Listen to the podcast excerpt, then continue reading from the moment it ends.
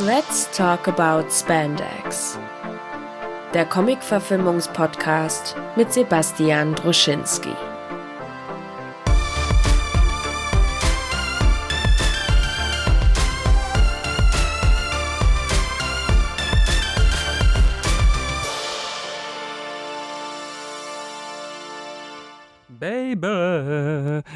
Let's talk about Spandex geht auf Sendung.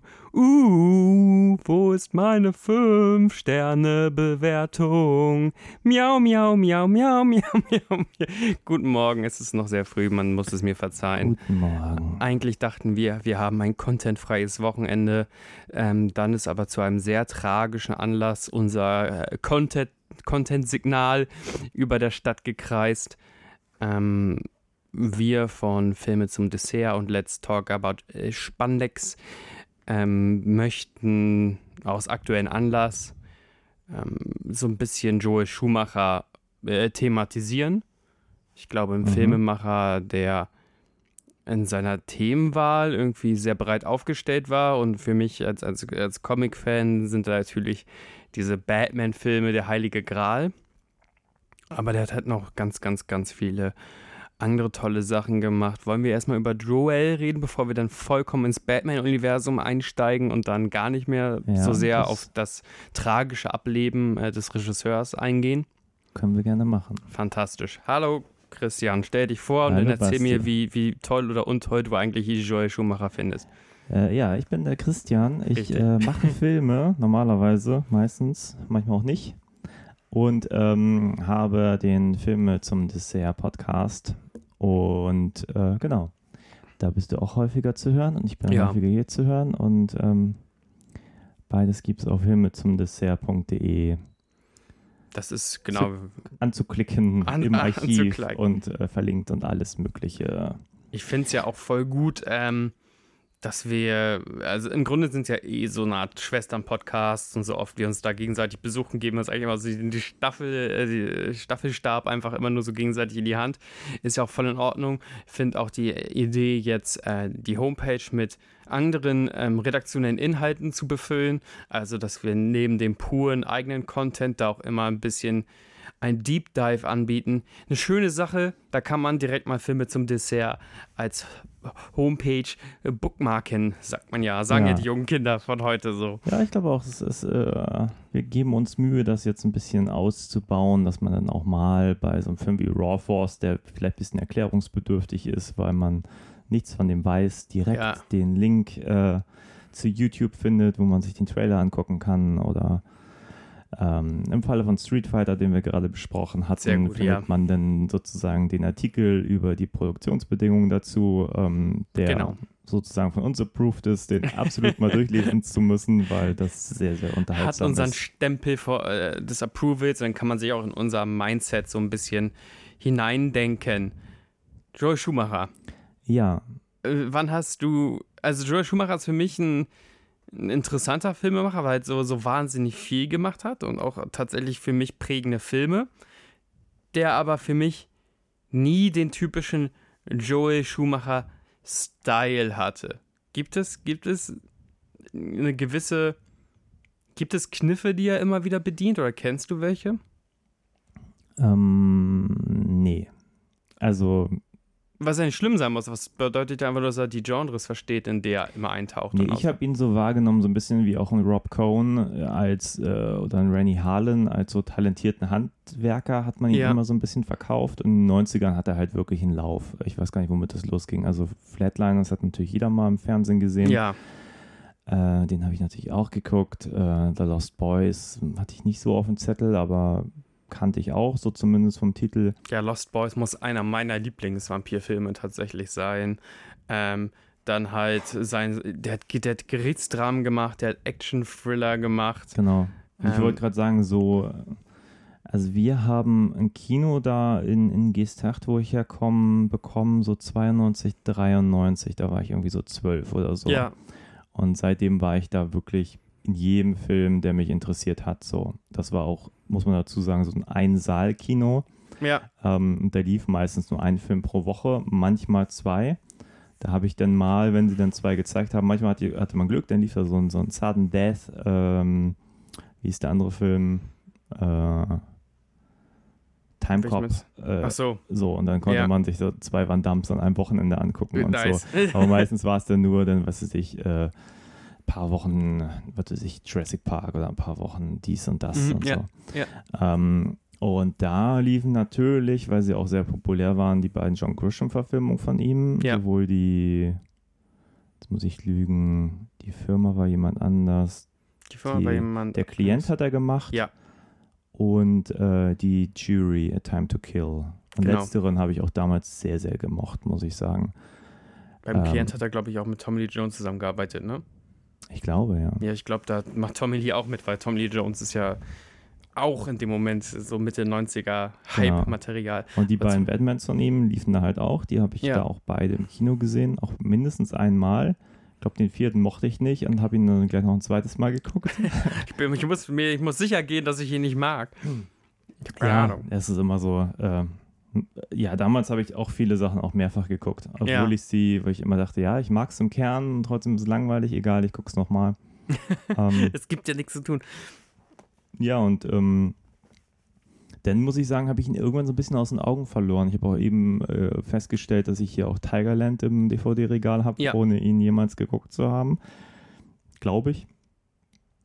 Und ähm, sein Spätwerk habe ich auch grob vernachlässigt, aber vieles hat mich auch nicht interessiert, wie jetzt das Phantom der Oper. Ja, der hat ja noch diese. Musical. Ist das äh, The Number 23 ist das auch von ihm gewesen? Hat er da nur produziert? Oh, das kann sein. Da ist er ja noch so, ein, so, so ein also bisschen drin. Phone Booth? Äh, ja, Phone nee, Booth ist ein toller Film nicht gewesen. auflegen, den mochte ich noch ganz gerne. Und dann ist, hat er jetzt halt Musicals gemacht und natürlich sein letzter Film, tragischerweise, ist ein bisschen zu so einem Meme für schlechten Geschmack oder für was haben sich die Produzenten dabei gedacht. Äh, nee, also das Cats-Ding ist ja gar nicht, aber dieses Phantom der Oper-Ding ist von ihm. Oder das Phantom beides? der Oper, ja. Ja, Phantom der Oper, ne? Genau.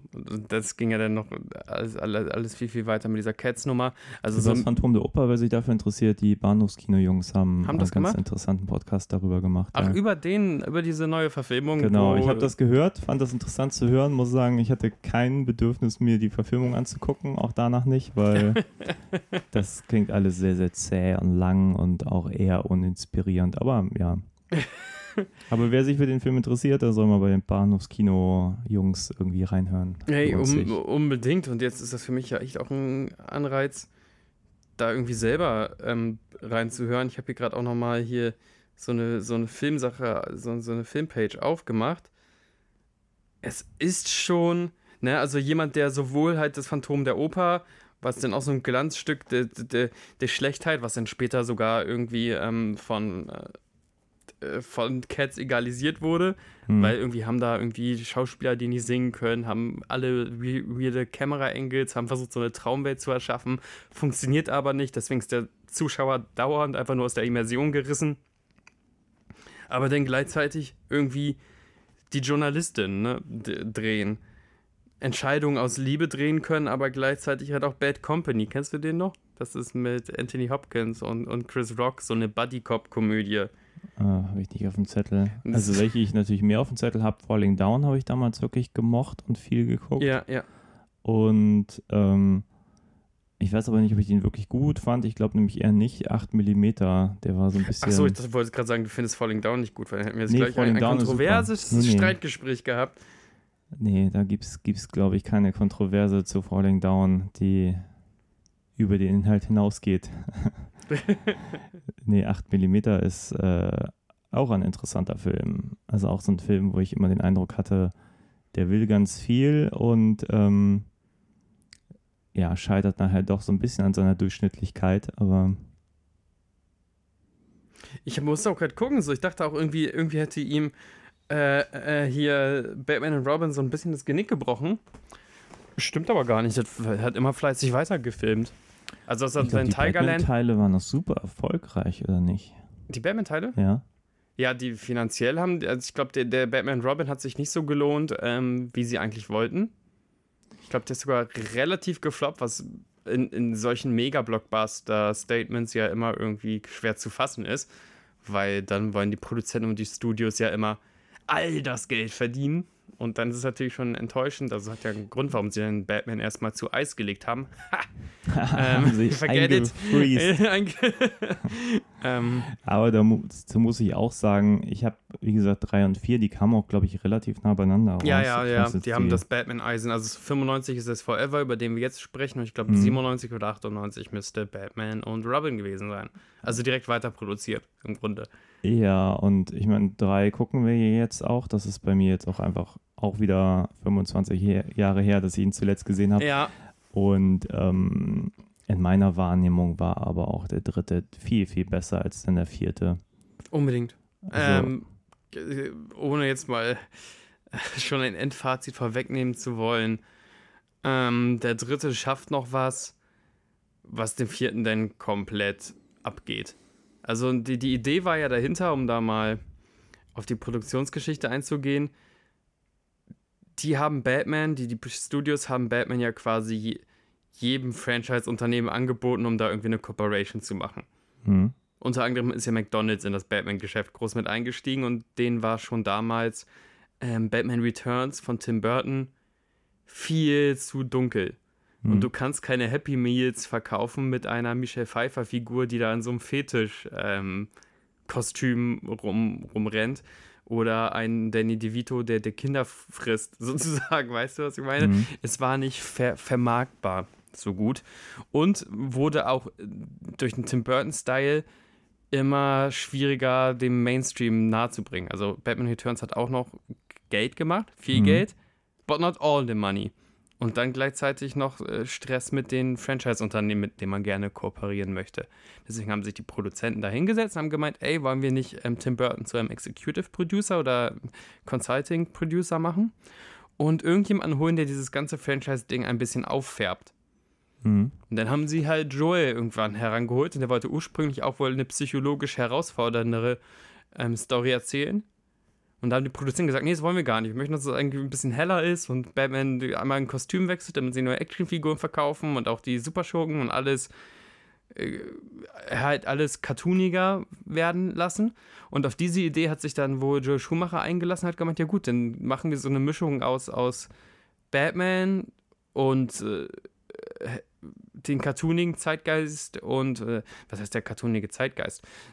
Ähm, ja, so ein bisschen für eine Verneigung vor dieser palpigen Adam West-Serie auch Mhm. in seiner Art und Weise. Auch wie die, wie die Schauspieler dann die Bösen interpretieren und so. Alles sind so lachende Maniacs. Ähm, Jim Carrey, der den Riddler spielt, hat sich ganz, ganz viel Inspiration von Frank Gorshin geholt, der in der 60er Jahre Batman-Serie den Riddler gespielt hat.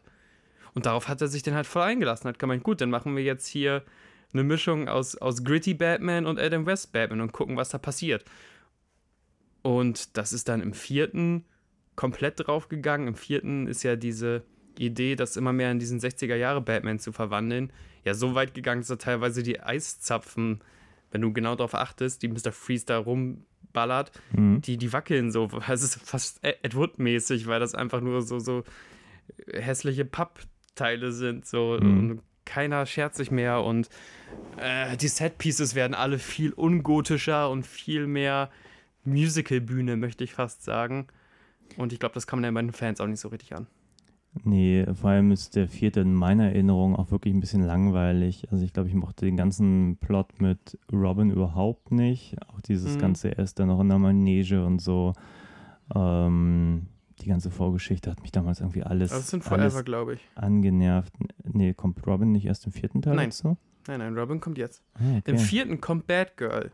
Das ist dann ja die Tochter von das Alfred. Nicht die. Tochter oder die Also was ich Nichte. definitiv weiß, ist im vierten, dass das Finale, das wirkt so, als wenn die ganzen Stars nie gemeinsam in einem Raum waren. Ja, das ist es hervorragend. besteht wirklich nur noch aus Nahaufnahmen von Mr. Freeze und das, also, das Man versteht auch gar nicht, wo der, wo der hinfällt oder wie, wie gerade der Konflikt gelöst wird. Also irgendwann liegt halt Arnold Schwarzenegger wie eine Schildkröte, die du so umgedreht hast, einfach Mhm. auf seinem Rücken und macht, oh, oh, you defeated me, Batman. Das war die schlechteste Arnold Schwarzenegger-Imitation, die ich jemals gehört habe. Ja, ich habe ihn auch rausgehört. Ja, danke schön, aber Ja, er, ist, you're er ist mir entglitten. er ist mir entfleucht. Ähm, und dann äh, Uma Thurman, die, glaube ich, schon sehr krass verstanden hat, ähm, äh, dass sie nicht eine ernsthafte Verführerin spielen soll, sondern einfach nur sowas, wie sich Kinder eine Verführerin vorstellen. Oh, willst du dir einen Kuss erhaschen? Uh, weißt du, mhm. das ist ja nicht ernsthaft seductive, sondern das ist einfach nur Panne. Ähm, okay. Das ähm, aber es gibt Schauspieler, die, glaube ich, diese, die, diese, diese Genre-Vermengung von diesem Batman-Film angenommen haben mhm. und auch verstanden haben. Da würde ich auch sagen, Jim Carrey hat, hat das alles verstanden, was er da machen soll. Ja. These von mir, ich habe den Film jetzt auch bestimmt fünf Jahre oder sechs Jahre nicht mehr geguckt. Äh, und dann gibt es andere Leute wie Tommy Lee Jones oder auch äh, Val Kilmer, mhm. die überhaupt nicht verstanden haben, was das soll. So, Val Kilmer dachte, er erbt jetzt das Franchise von, von Michael Keaton und muss auch so, so, so einen stoischen Batman spielen. Das heißt, soll wohl auch am Set zwischen Val Kilmer und Joel Schumacher manchmal ein bisschen gekracht haben. Allerdings bei Val Kilmer hört man die Geschichte, glaube ich, von jedem Film. ich weiß nicht, was ich hier soll. Regisseuren angelegt hat. Also ich glaube, das war einfach einer der schwierigsten Schauspieler, den man so hatte, zumindest in den 90ern.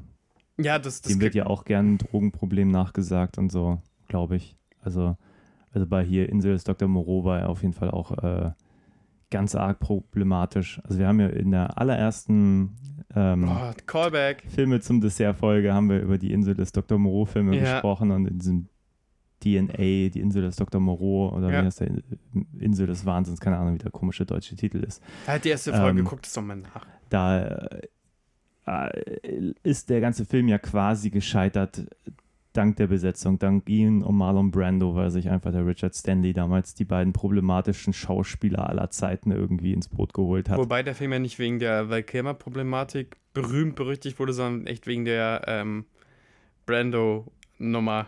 Ja, aber wenn man sich die Doku anguckt, das war, waren schon mhm. beide. Also mhm. Val Kilmer war nicht gänzlich unbeteiligt daran. Gut. Gut, äh, wollen wir gar nicht, ich sag ja auch ja. nicht von wegen, also. Ich habe den sehr gefeiert. Er hat irgendwann nochmal mit, mit Francis Ford Coppola diesen Twixt gemacht, hast du den mal gesehen? So ein ganz äh, komisch, CGI-mäßiger, ja, Twixt wie. Äh, wie der, wie der Schokoriegel? Ja, so ähnlich, nur ein T noch hinten dran. Okay. Ähm, ja, ganz komisches Spätwerk, gar nicht so alt, irgendwie zehn Jahre alter Film oder so und irgendwie ganz komisch CGI animiert, also wirklich so mhm. richtig grässlich, manchmal so weich gezeichnet und so. Mhm. Ähm, aber gar nicht schlecht und, und Val Kilmer sah da so ein bisschen aus wie so ein, ja, wie so ein Steven Seagal mittlerweile, irgendwie ziemlich aufgequollen und ja, äh, dann ja, nur noch so, so, so ein langes äh, Oberding äh, drüber, was das alles Wie so ein bisschen Schauspieler denken, soll. dass sie das verstecken können. Also als hätte das jemals geklappt, irgendwie die Wampe durch so eine, durch so, so ein Mumu irgendwie zu verstecken. Das ist doch genau. alles Quatsch. Meine Erinnerungen sind die Haare auch so ein bisschen wirklich Seagal-mäßig, auch so nach hinten, ja, keine Ahnung. Ähm, unbedingt auch nochmal ein Kandidat äh, zum Besprechen, Twixt. Naja, er hat ja auch sein Mini-Comeback, glaube ich, mit äh, Kiss Kiss Bang Bang wo er sich vergleichsweise, glaube ich, auch zusammengerissen hat. Äh, das ist der Film von ja. Shane Black tatsächlich, den wir auch schon mal besprochen haben. Ja, habe ich nicht zu Ende geguckt, den Film. Der Nö, hat mich genervt. Dich, dich nerven halt. Dich nerven Sachen mit Gefühlen oder so. Keine Ahnung. Äh, aber er hatte sein Mini-Comeback. Das kannst du mir nicht abstreiten, dass Leute gesagt haben: Ach ja, Val Kilmer gibt es immer noch und der ist nee, sogar einigermaßen das lustig. Also, ich muss sagen, ich habe den immer ganz gerne äh, vor der Kamera gesehen. Also, bin jetzt nicht so anti ein, ein, ein Hater. Anti ihn. Also ich habe auch nie mit ihm zusammengearbeitet. Stimmt, hey, vielleicht du würdest ganz andere Geschichten andere, erzählen. Ja. nee, auf jeden Fall er und, und, und äh, äh, Tom Lee Jones konnten damit nicht. Also konnten also mit dem ganzen Vibe nicht, wussten überhaupt nicht, worauf, sie sich einlassen, wohl Lee Jones wohl im Speziellen nicht, der nur gedacht hat, also seine einzige äh, Inspiration, wie man Comic-Villains spielt, äh, hatte er von Jack Nicholson und Two-Face ist eine ganz andere Figur als der Joker. Mhm. Aber Tom Lee Jones äh, lacht sich und tanzt sich da durch, durch, den, durch den Film. Äh, wie, wie ein Wahnsinniger und wenn man ihm, äh, wenn man so YouTube-Videos guckt von der Interview-Reihe, von der Pressetour, dann ist halt auch so, ich habe keine Ahnung, nee, ist ein Kinderfilm für Kinder, keine Ahnung, warum ich das gemacht habe. Ich habe ich habe, äh, also, der hat den Vibe so überhaupt nicht gespürt wohl.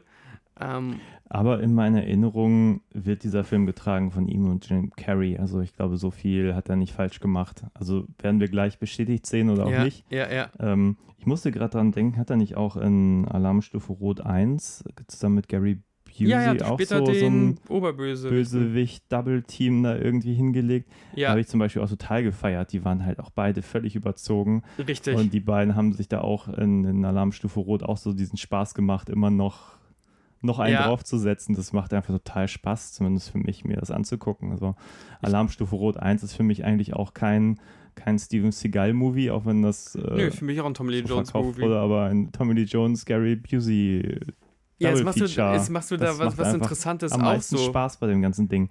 Vielleicht nervt es mich nur speziell, weil ich ja natürlich echt auch, weil ich Two-Face kenne. Two-Face ist ein persönlicher Freund von mir. Ja. Nee, ähm, und ich denke aber so, hey, das ist keine Two-Face-Figur. Also die Dramatik in dieser Figur ist halt keine feixende, rumtanzender Maniac.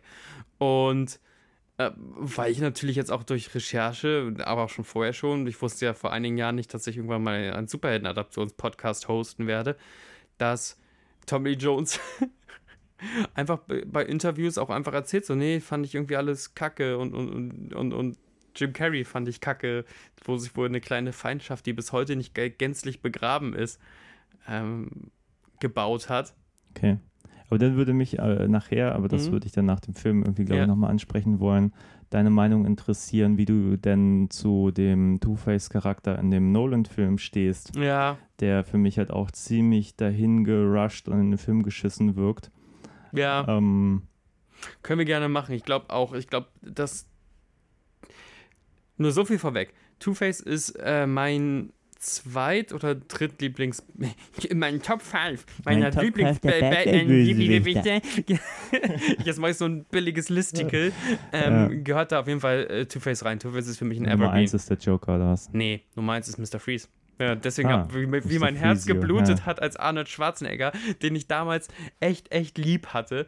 Arnold Schwarzenegger, immer hard forever, spielt mein Lieblings-Batman-Bösewicht und es will mir, es soll mir gefallen, es gefällt mir aber hinten und vorne nicht, weil das alles Kacke ist. Und dann zündet sich Mr. Freeze eine Zigarre an. Was ist denn das?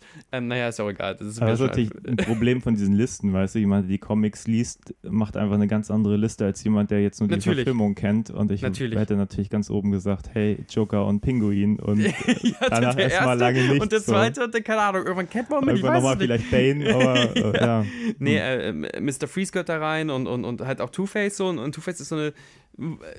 äh, Das kommt in dem Film immer ja grundsätzlich durch, wie, wie schön es ist, so eine, so eine rechtschaffene Person crumblen zu sehen. Und Mhm. was denn dieser Film daraus macht, ist merkwürdig. Und was der Nolan-Film macht, darüber können wir auch reden, ist, ist nicht unbedingt besser. Gebe ich dir.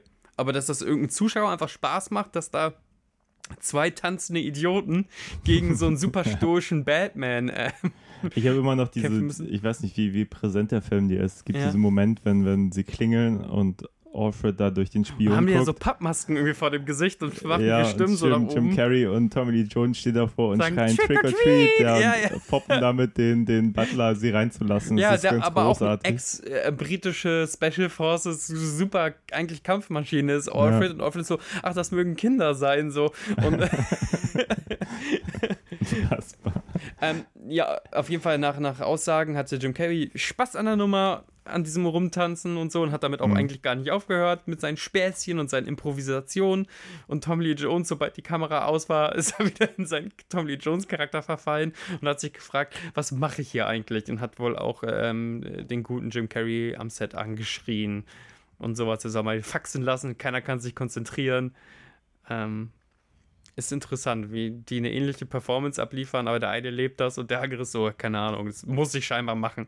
Ich bin scheinbar in diesem Genre gefangen, wo alle Leute wie Idioten rumtanzen und ihre Stimmen verstellen und hast nicht gesehen. Ja, aber ganz ehrlich, bei dem Gehaltscheck, den er dafür bekommen haben dürfte, das ist schon Jammern auf hohem Niveau. Also sorry, Tommy. Also Tommy, das, Tommy. das wird mir jetzt ein bisschen albern von dir auch. ja, aber für das Geld hätte ich noch viel mehr gemacht. So, es ist natürlich traurig. Ich habe mir so ein bisschen eigentlich die Batman Joel Schumacher Filme eigentlich so ein bisschen aufgehoben, weil ich mir immer gesagt habe, ey, die sind solche Goldminen, die ähm, muss man sich äh, wahrscheinlich bis in die hundertste Episode auf, äh, aufbewahren, bis man auch richtig weiß, wie das Format jetzt, das ich hier versuche zu moderieren, funktioniert.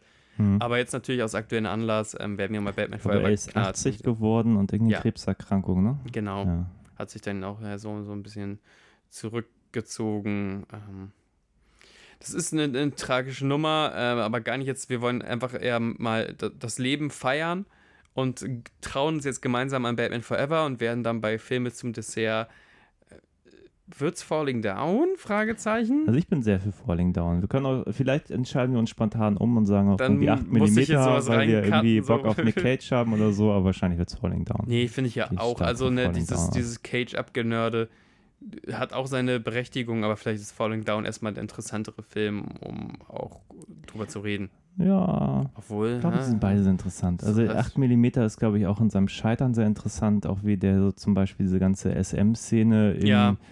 einmal durchweicht für ein amerikanisches Publikum. Das ist, glaube ich, schon, schon ganz amüsant zu gucken und so. Ich mag den Begriff durchweicht.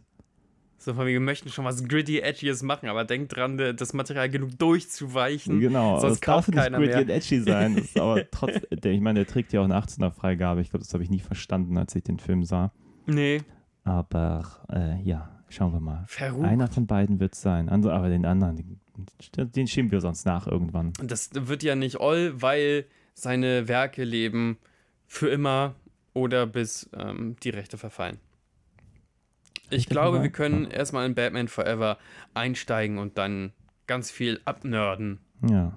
Riddle me this, riddle, riddle me that. Who's oh. afraid of the big black bat? Ja, das war eine schöne Abmoderation. Los, gib, ja. gib ihn rein in den Film. So, da sind wir wieder. Hallo, Kiss Me, Kill Me, Thrill Me, Kill, kill Me Again. Wie, wie hieß das? Sag mal. Hold Me, Hold Thrill Me, Kiss Me, Kill Me von U2. Was für ein Killer-Soundtrack. Über den haben wir jetzt im das Intro noch gar damals, nicht geredet. Ich habe schon eben gesagt, das hat mich damals viel Zeit gekostet und viel, viel Muße, mir diesen Titel zu merken. Aber auf diesem Album, das hatte ich nämlich, da sind ja tatsächlich Pop, düster Pop-Hits drauf. Also ich weiß, du bist kein großer Fan von Ziel, aber das halte ich immer noch für, für einen Pop-Schlager, für einen Banger. Ich glaube, es war okay. Also ich meine, das war so eine Zeit, wo ich halt unglaublich viele Musiksender ja. gesehen habe. Also eigentlich die ganze Zeit, wenn ich Fernsehen angemacht habe. Und das lief häufig. MTV, Viva, VH1, weiß nicht, gab es wahrscheinlich da auch. Viva 2 ja, weiß ich gerade nicht, aber ja. das war so eine Zeit und da kam man nicht um Seal und U2 mit diesen Batman-Songs drumherum. Das lief halt ununterbrochen. Und Überkrass, ja. Ziel fand ich okay, das war aber nun wirklich nicht mein Lieblingssong. Wir sprachen ja. eben auch kurz drüber, sehr emotional. Das war nicht so meins, aber U2 fand ich super, auch wenn ich sonst eigentlich nie U2 gehört habe, aber den Song mag ich. Das waren echt die teuersten Ab Abspänne wahrscheinlich immer ever, dass sie tatsächlich äh, sogar nicht die Schubse besessen haben, den Film irgendwo mal, also diesen Song irgendwann mal in den Film hineinzuschneiden, sondern einfach nur Abspann, Ende aus. Ich bin auch gerade völlig überrascht. Das, das ist aber bei so vielen Filmen so. Äh, hier bei, bei Robin Hood war auch, glaube ich, Brian Adams damals der Soundtrack, ne? Ja, genau. Ähm, und irgendwann gucke ich den im Fernsehen und dann so typisch irgendwie RTL. Der Song wird so angespielt, so zwei Sekunden. Raus, zack, ja. Äh, Film ist zu Ende, Werbung. Aber ich dachte so, ernsthaft, die können doch nicht so ein Superhit, wenn sie den da so an Abspann klatschen im Fernsehen so brachial sofort wegschneiden. damals ging es der Verwertungs War ja essentieller Bestandteil dieses Robin Hood-Films damals. naja. Äh, ich ich, ich fühle mich wohl, den Film geguckt zu haben. Also du hast ja auch gerade eben gesagt, als wir jetzt auf ausgedrückt haben, ach, das wird jetzt gar kein komplettes Abgerante. Was, was, was schön ist, trotzdem müssen wir ganz, ganz viele ja, wir müssen Themen unsere besprechen. Zuschauer enttäuschen. Ne? Ja, es wird nicht einfach wieder so ein Verwegen, das macht gar keinen Sinn und M. Beißen und hast nicht gesehen.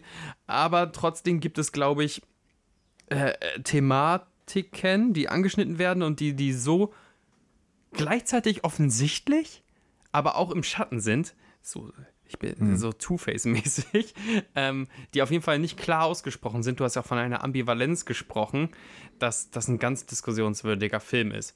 Mhm. Um alle mal abzuholen, wollen wir uns an einer Kurzzusammenfassung ähm, versuchen. Magst du das anreißen? Du kannst es immer sehr viel besser als ich. Ich verstricke mich in Nebenkriegs gerne machen. Vielleicht können wir einmal kurz so die, die äh, Historie. Also Batman 1 von genau. Tim Burton war 89, Batman 2 auch von Tim Burton war, was haben wir gesagt, 92. 92.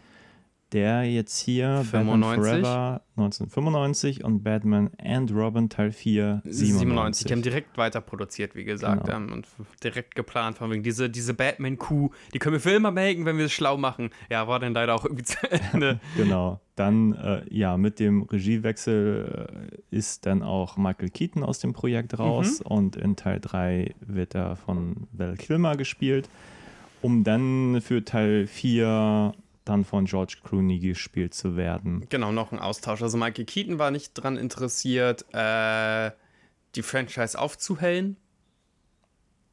Da war, das war jetzt nicht nur eine Tim Burton-Treue. Der hat sich Mhm. wohl doch noch mit Joel Schumacher einmal getroffen, was dem Joel Schumacher so vor, vorschwebt und ist dann raus aus der Nummer. Und ich weiß nicht, ob das bei Val Kilmer so war, dass die Produzenten gesagt haben, okay, wer sich so auf dem Set benimmt, äh, den, den bezahlen wir nicht nochmal, jetzt nehmen wir den Mhm. Clooney Schorsch. Ähm, das, da müsste ich mich nochmal reinlesen. Ja. Ich finde, anfangs ist der Film ja, also anfangs benutzt er sogar noch das Tim Burton-mäßige Kostüm und dann, dann, dann, und dann übernimmt Joe Schumacher immer mehr Genau. äh, den, den, den Aber- Film. Inhalt. Ähm, Inhalt, los. Inhalt, worum geht's? Ähm, jetzt muss ich erstmal Revue passieren lassen, was denn am Anfang passiert. Ähm, Ja, direkt eine Attacke. Also der, der Film verliert ja keine genau, Sekunde. Ja, ja, Two-Face.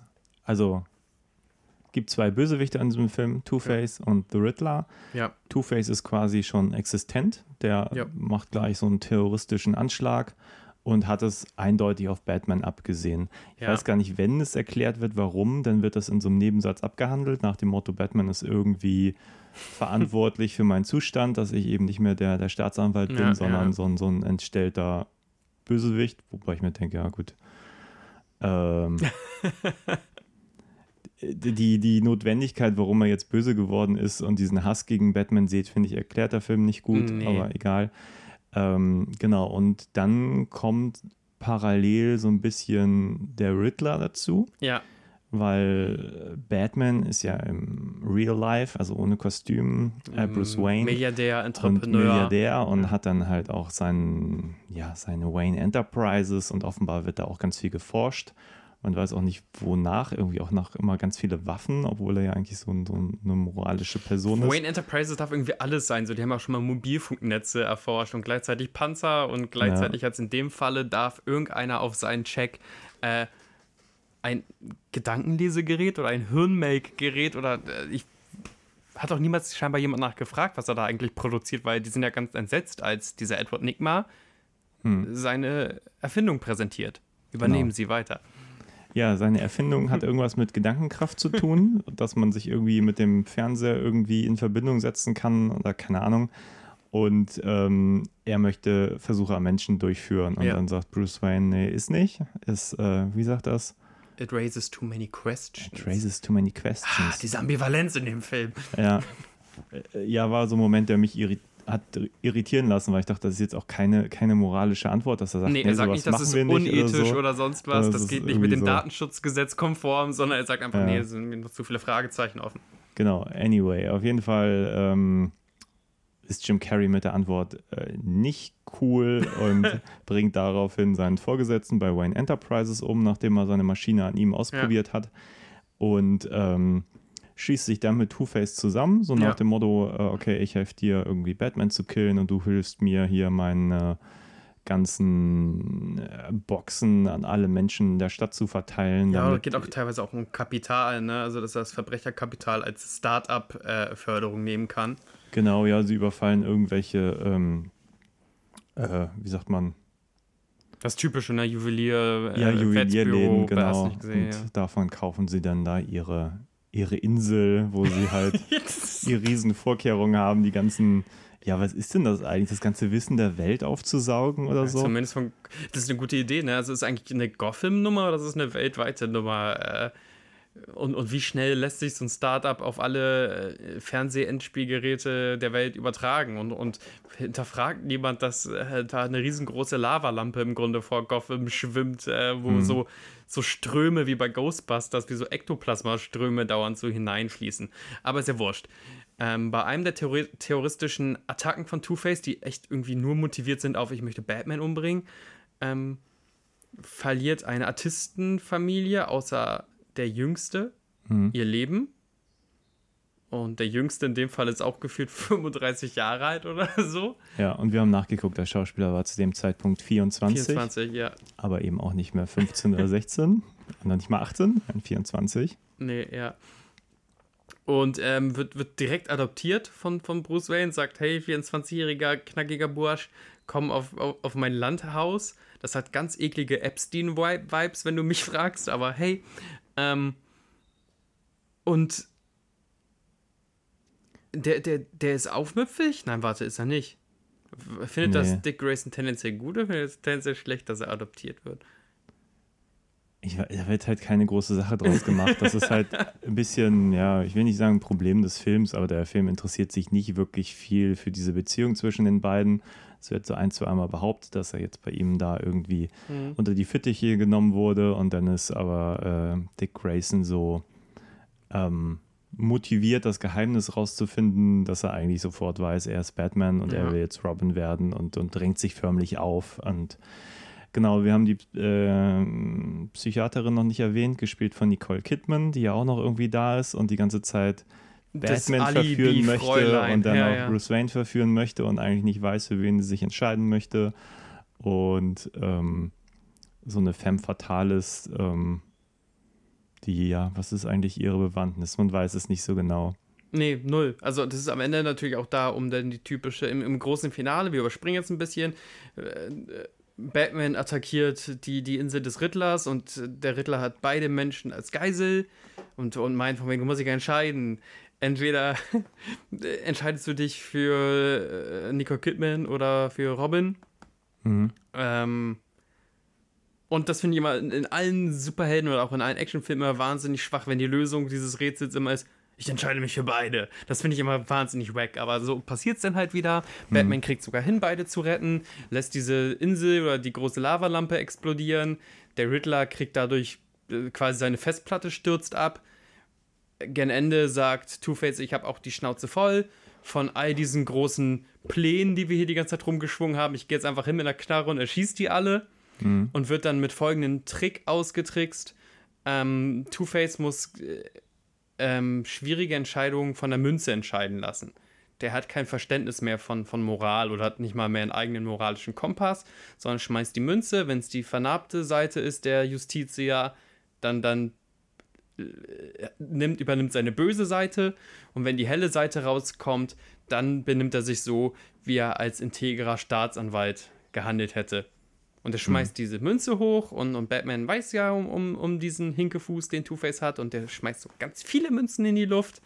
Und ähm, dann gucken alle drei Helden, also Chase Meridian, äh, Robin und Batman dabei zu, wie Two-Face verzweifelt versucht, die Münzen zu fangen und dann in seinen Tod stürzt. Juckt mhm. aber auch kein blöder, psychisch kranker Ex-Staatsanwalt. Ja.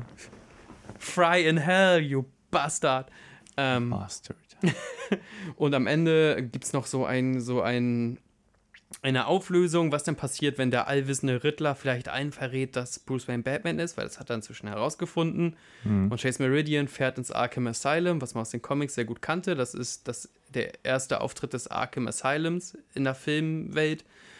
Und fragt, Edward, du behauptest die ganze Zeit, du wüsstest, wer Batman ist. Und Edward macht einen Feigstanz wie Rumpelstilzchen und behauptet, ich bin Batman und lacht manisch, während im Hintergrund Blitze hinter Arkham ähm, niedergehen. Und das war dann das Batman-Feuerwehrabenteuer. Unsere Helden mussten eigentlich nichts lernen. Unsere Helden mussten nur hingehen und den Bösewichten auf die Fresse hauen. Ja. Da war eine schöne Parallele zu, äh, zu Street Fighter. Ja, das ja, wäre auch mein größter Kritikpunkt, um den vorwegzunehmen, ja. die Handlungslosigkeit, weil eigentlich es gibt keine, es gibt keine Bedrohung, die es zu äh, erforschen gilt. Also eigentlich gibt es immer nur Action Pieces. Also ja. äh, Batman, Schrägstrich Bruce Wayne ist irgendwo, dann kommt Two-Face, will Batman umbringen, dann gibt es zehn Minuten auch irgendwie Spannung, weil dann geht es um was. Äh, ja. Two-Face baut da eine Bombe hin und die müssen irgendwie versuchen, die Bombe zu entschärfen oder so. Und dann nach 10, 15 Minuten ist das wieder erledigt und dann ja. kommt das nächste so. Aber es gibt nicht den, den großen Plan, dass, was weiß ich, Unruhen in der Stadt ähm, der, der große Masterplan, den Batman vereiteln muss und dafür irgendwie recherchieren muss oder irgendwas, irgendwas machen muss, sondern sie sind einfach da, dann passiert was, bums, aus die Maus. Ja. Und am Schluss kriegen sie irgendwie raus, irgendwie der Riddler hat ihnen irgendwie so ein paar äh, Rätsel aufgestellt und am Schluss kriegen, kommen sie irgendwie, ah, Mr. E, ah, es ist Enigma und dann wissen Ja. sie irgendwie, ja, hier, Das der ist. Riddler ist Nigma, ja. irgendwo auf seiner Insel und wir fahren dahin und da haben wir die Parallele zu Street Fighter, weil sie fahren einfach mit Frontal drauf los. Boot und einem Flugzeug da irgendwie hin und werden auch sofort abgeschossen und dann sind da aber auch schon die Taucher im Wasser, die eigentlich Ja. nur auf die gewartet haben und ja gut, die, die Randomness will ich dem Film gar nicht vorwerfen, aber es ist natürlich einfach ein bisschen, bisschen wenig immer. Also so, ich würde mir halt wünschen, grundsätzlich, ähm, wenn da einfach so, ein, so eine Grundspannung wäre. Zum Beispiel Ja. Robin wird für mein Empfinden viel zu spät in den Film eingeführt, um wirklich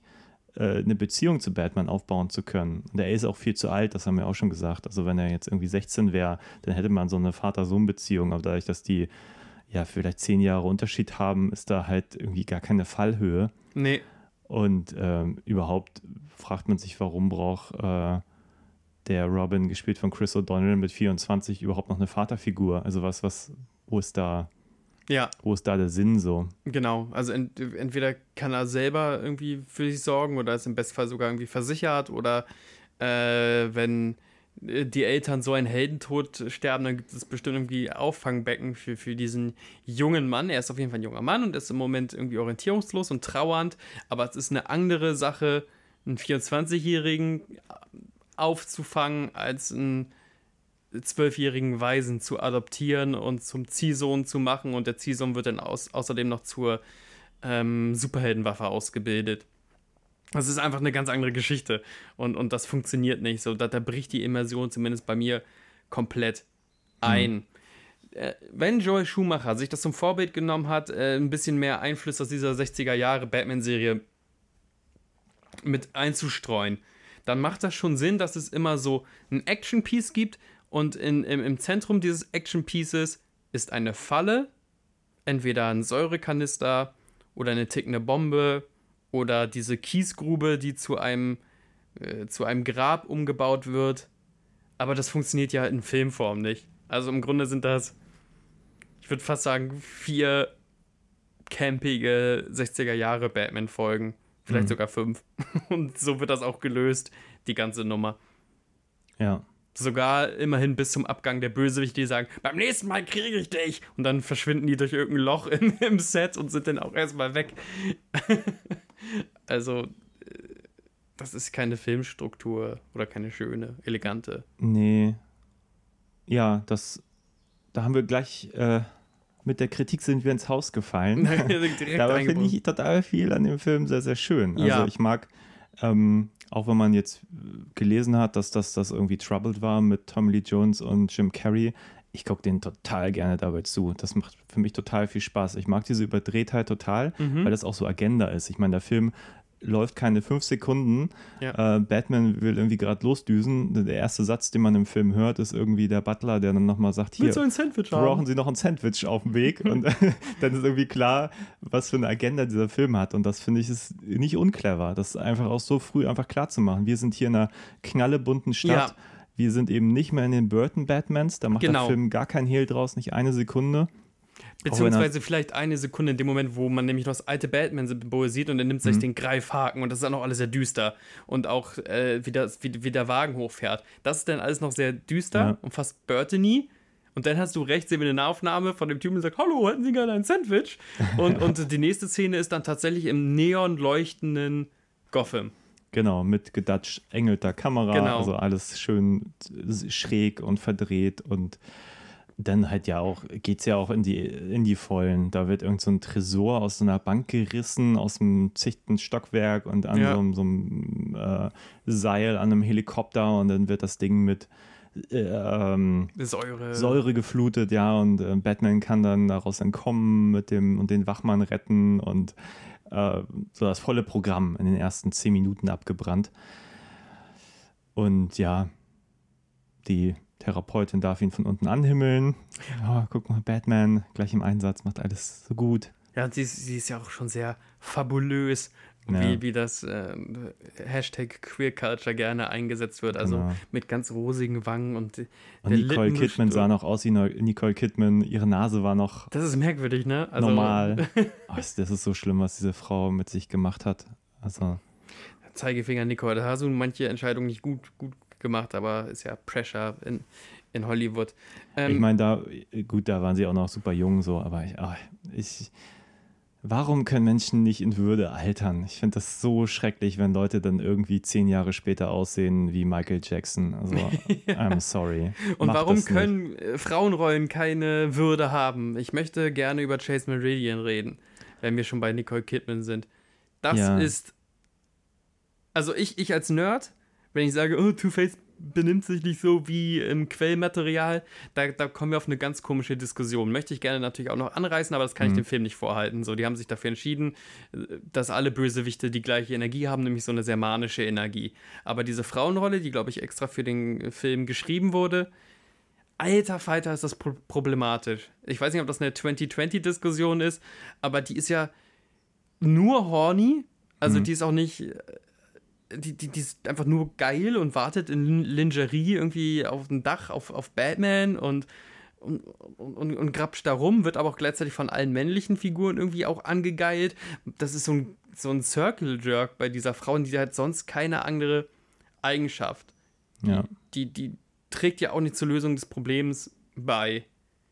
Ich wollte auch gerade sagen, sie ist auch, glaube ich, das erste Mal ja keine, keine ebenbürtige Superheldin, die mal wirklich Teil mhm. der Szenerie ist. Ich glaube, im ersten Teil hast du Michelle Pfeiffer, im zweiten. Nee, im ersten hast du Kim Basinger. Ah, Kim als, Basinger, ja. Genau, aber die findet irgendwie auch Sachen heraus und hilft da so ein bisschen. Genau, und ist ja aber auch, äh, oh, jetzt kriegt die auch durcheinander. Kim Basinger ist die Reporterin. Vicky ne? Vale, ja, ja, genau. Und Michelle Pfeiffer ist Catwoman. Catwoman, genau. Und in Teil 4 haben wir dann Uma Thurman und dann ja auch noch äh, Alicia Silverstone. Genau. Und hier haben wir ja eigentlich nur die Nicole Kidman, die ja nicht wirklich eine Agenda, die ist ja irgendwie, äh, einmal findet sie Batman hot, einmal findet sie Bruce Wayne hot und kann sich nicht entscheiden und entscheidet sich dann doch irgendwann für Bruce Wayne, worum auch immer. Ja, die ist auch auf so eine richtig krass aggressive Art heterosexuell und geil auf ja. männliche Form, dass ich, und ich meine das ernst, wenn ich meine, sie ist das Alibi-Vibe. Sie ist das Alibi-Vibe für eine schwule mhm. Beziehung in diesem ganzen Ding. Aber das, das ist, glaube ich, das, was ich am allerletzten abtakeln möchte, diese Queer-Culture-Diskussion. Ja. Und auch die anderen Frauenfiguren, die da vorkommen, ähm, die sind sogar noch ganz lustig, weil Two-Face hat irgendwie zwei Mistressen Mhm. Eine gespielt von Drew Barrymore, wo du denkst, hallo Drew Barrymore, was machst du hier im Film? Ähm, die seine konservative und seine Fetischseite so ein bisschen widerspiegeln sollen. Mhm. Ähm, die laufen aber auch nur in Lingerie die ganze Zeit rum. Die sind aber so aufgemacht, äh, wie Drag aber, Queens manchmal aufgemacht sind. Also aber bevor wir das vergessen, die Ausstattung, also ja. finde sie phänomenal. Gerade diese Szene bei, bei Two-Face in dem Raum, der, der ganze Raum ist aufgeteilt. Drew Barrymore links in hell, ja. rechts die andere Dame in dunkel. Diese Domina-Frau. Dann ja. das Essen ist entsprechend unterschiedlich. Rechts so ein halb verbranntes Spanferkel oder Und was da kriegt er ein schönes, feines Fischdisch mit einem passenden Wein dazu. Unfassbar witzig. Das also ist alles albern, aber großartig. Auch das Two-Face ähm, die, die haben Batman auch in die 60er Jahre zurückversetzt. Das merkt man beispielsweise an den Autos, die da alle rumfahren. Das sind keine modernen 80er, 90er Jahre amerikanischen Boliden. Das sind aus den 60ern gemobste, schöne, schön geformte, schön geformte, ja doch schöne geformte auch ästhetisch ein paar Mal gedacht, Dick Tracy ist ja, da genau. drin. Und ja. auch so Art Dekor-Elemente und sowas. Und dann, dass sie sich die Mühe machen, auch sogar die Autos. Das ist alles albern wie Sau, aber das kann mhm. man dann akzeptieren, dass die Autos auch so zweiseitig angemalt sind. Das sind rot-schwarze Autos und, und, und solche Nummern sind, sind ganz, ganz, ganz toll. Und das ist so eine, so eine Welt, wo moderne amerikanische Kampfhubschrauber und diese alten Boliden nebeneinander existieren können und das hat alles einen gewissen Flair. Sogar wenn sie im Zirkus sind und da sind so gold angemalte Muskelmänner, die auf Trommeln ein, einhauen. Die ganzen Entscheidungen sind in sich voll stimmig und machen Spaß. Hm. Ob ich das alles unterschreiben möchte, weiß ich nicht, aber es ist toll. Ja. Und mit viel Liebe gebastelt. Und halt so bescheuerte Elemente. Das sind so James Bond-Film-Elemente, dass der Riddler überall in seiner Geheimbasis Fragezeichen äh, hin projizieren muss, als wäre das so ein. Wie heißt das, wenn du so Zwangsneurosen hast? Ich, meine Basis funktioniert nur, wenn ich mindestens 180 Fragezeichen an die Wand projiziere. Das ist schon alles echt stark. Wie kam wir denn da jetzt eigentlich hin? Von Frauenfiguren zum Art-Design, weiß ich nicht mehr. Keine Ahnung. Ich mag die Frauenfiguren nicht. Ich mag, nee. also abgesehen. Ich finde, also was, wenn wir jetzt, ja, die Frauenfigur, ich, kann zu der auch nicht viel sagen. Also ich finde sie wirklich egal. Also jetzt äh, rein inhaltlich. Ja. Äh, ich habe schlicht vergessen, wie, wie anzüglich das war, was, was Nicole Kidman da abfeuert. Also, ja, wirklich. Es ist, denkst die ganze Zeit so, oh, okay, jetzt hat sie alles dafür getan und jetzt bleibt der Film doch bieder. Eigentlich denkt man, die müssten da jetzt irgendwie das sofort auf der Stelle irgendwie treiben, so. Ähm, das würde in einem Frank Miller Comic auch passieren. In einem Frank Miller Comic hätten die direkt auf dem Dach gebumst. So. Also ja. äh, ist wirklich anzüglich so. Und von wegen, oh, ich könnte dich auspacken, blub. Und äh, da hätte ja nur noch ein Schluckenwitz gefehlt, um die ganze Sache noch irgendwie anzüglicher oder obszöner zu machen. Mhm. Äh, und trotzdem muss der Film PG bleiben. Das ja. ist die komische Spannung, die diese Szenen auch haben. Das ist das Einzige, was ich der, der Szene vielleicht abgewinnen kann, dass man denkt, ey, dürfen die das? Das ist ein Kinderfilm. Und Joel Schumacher hat in jedem Interview immer gesagt, er sieht Batman als Kinderfilm. Mhm. Und gleichzeitig erzählt da Nicole Kidman, dass sie ihren Hintern versohlt haben möchte von einem Mann in, im schwarzen Spandex. So. Ja. Aber als Funktion ist das für mich nur ein heterosexuelles Alibi. Ja. Und der Film lebt vor allem meines Erachtens von den, von den Bösewichtern. Eine also Kritik, glaub, die sich alle die ersten Wiederhole ich mich Batman schon fast. Aber ich meine, ja, auch gar nicht unbedingt Two-Face, weil Two-Face bleibt für mich sehr blass. Also weil man auch die, diese, also man weiß, er will irgendwie Batman irgendwie umbringen, ja, aber ja, stellt sich ja, halt auch ziemlich deppert an. Ist aber, glaube ich, auch so ein bisschen die Idee, Two-Face ist der Dove, äh, Jim Carrey ist der Intelligente, also der Riddler. Ähm, und Jim Carrey macht natürlich viel mehr Spaß, weil er halt ein bisschen mehr, ähm, wie sagt man denn, seine Origin-Story erzählt bekommt. Genau. Und halt, finde ich, auch das viel bessere Motiv hat. Dadurch, dass, dass Bruce Wayne ihm gesagt hat, hier, du darfst hier nicht weiter forschen, kann man die persönliche Fehde viel besser nachvollziehen. Das ja. macht schon mal einmal mehr Spaß. Genau.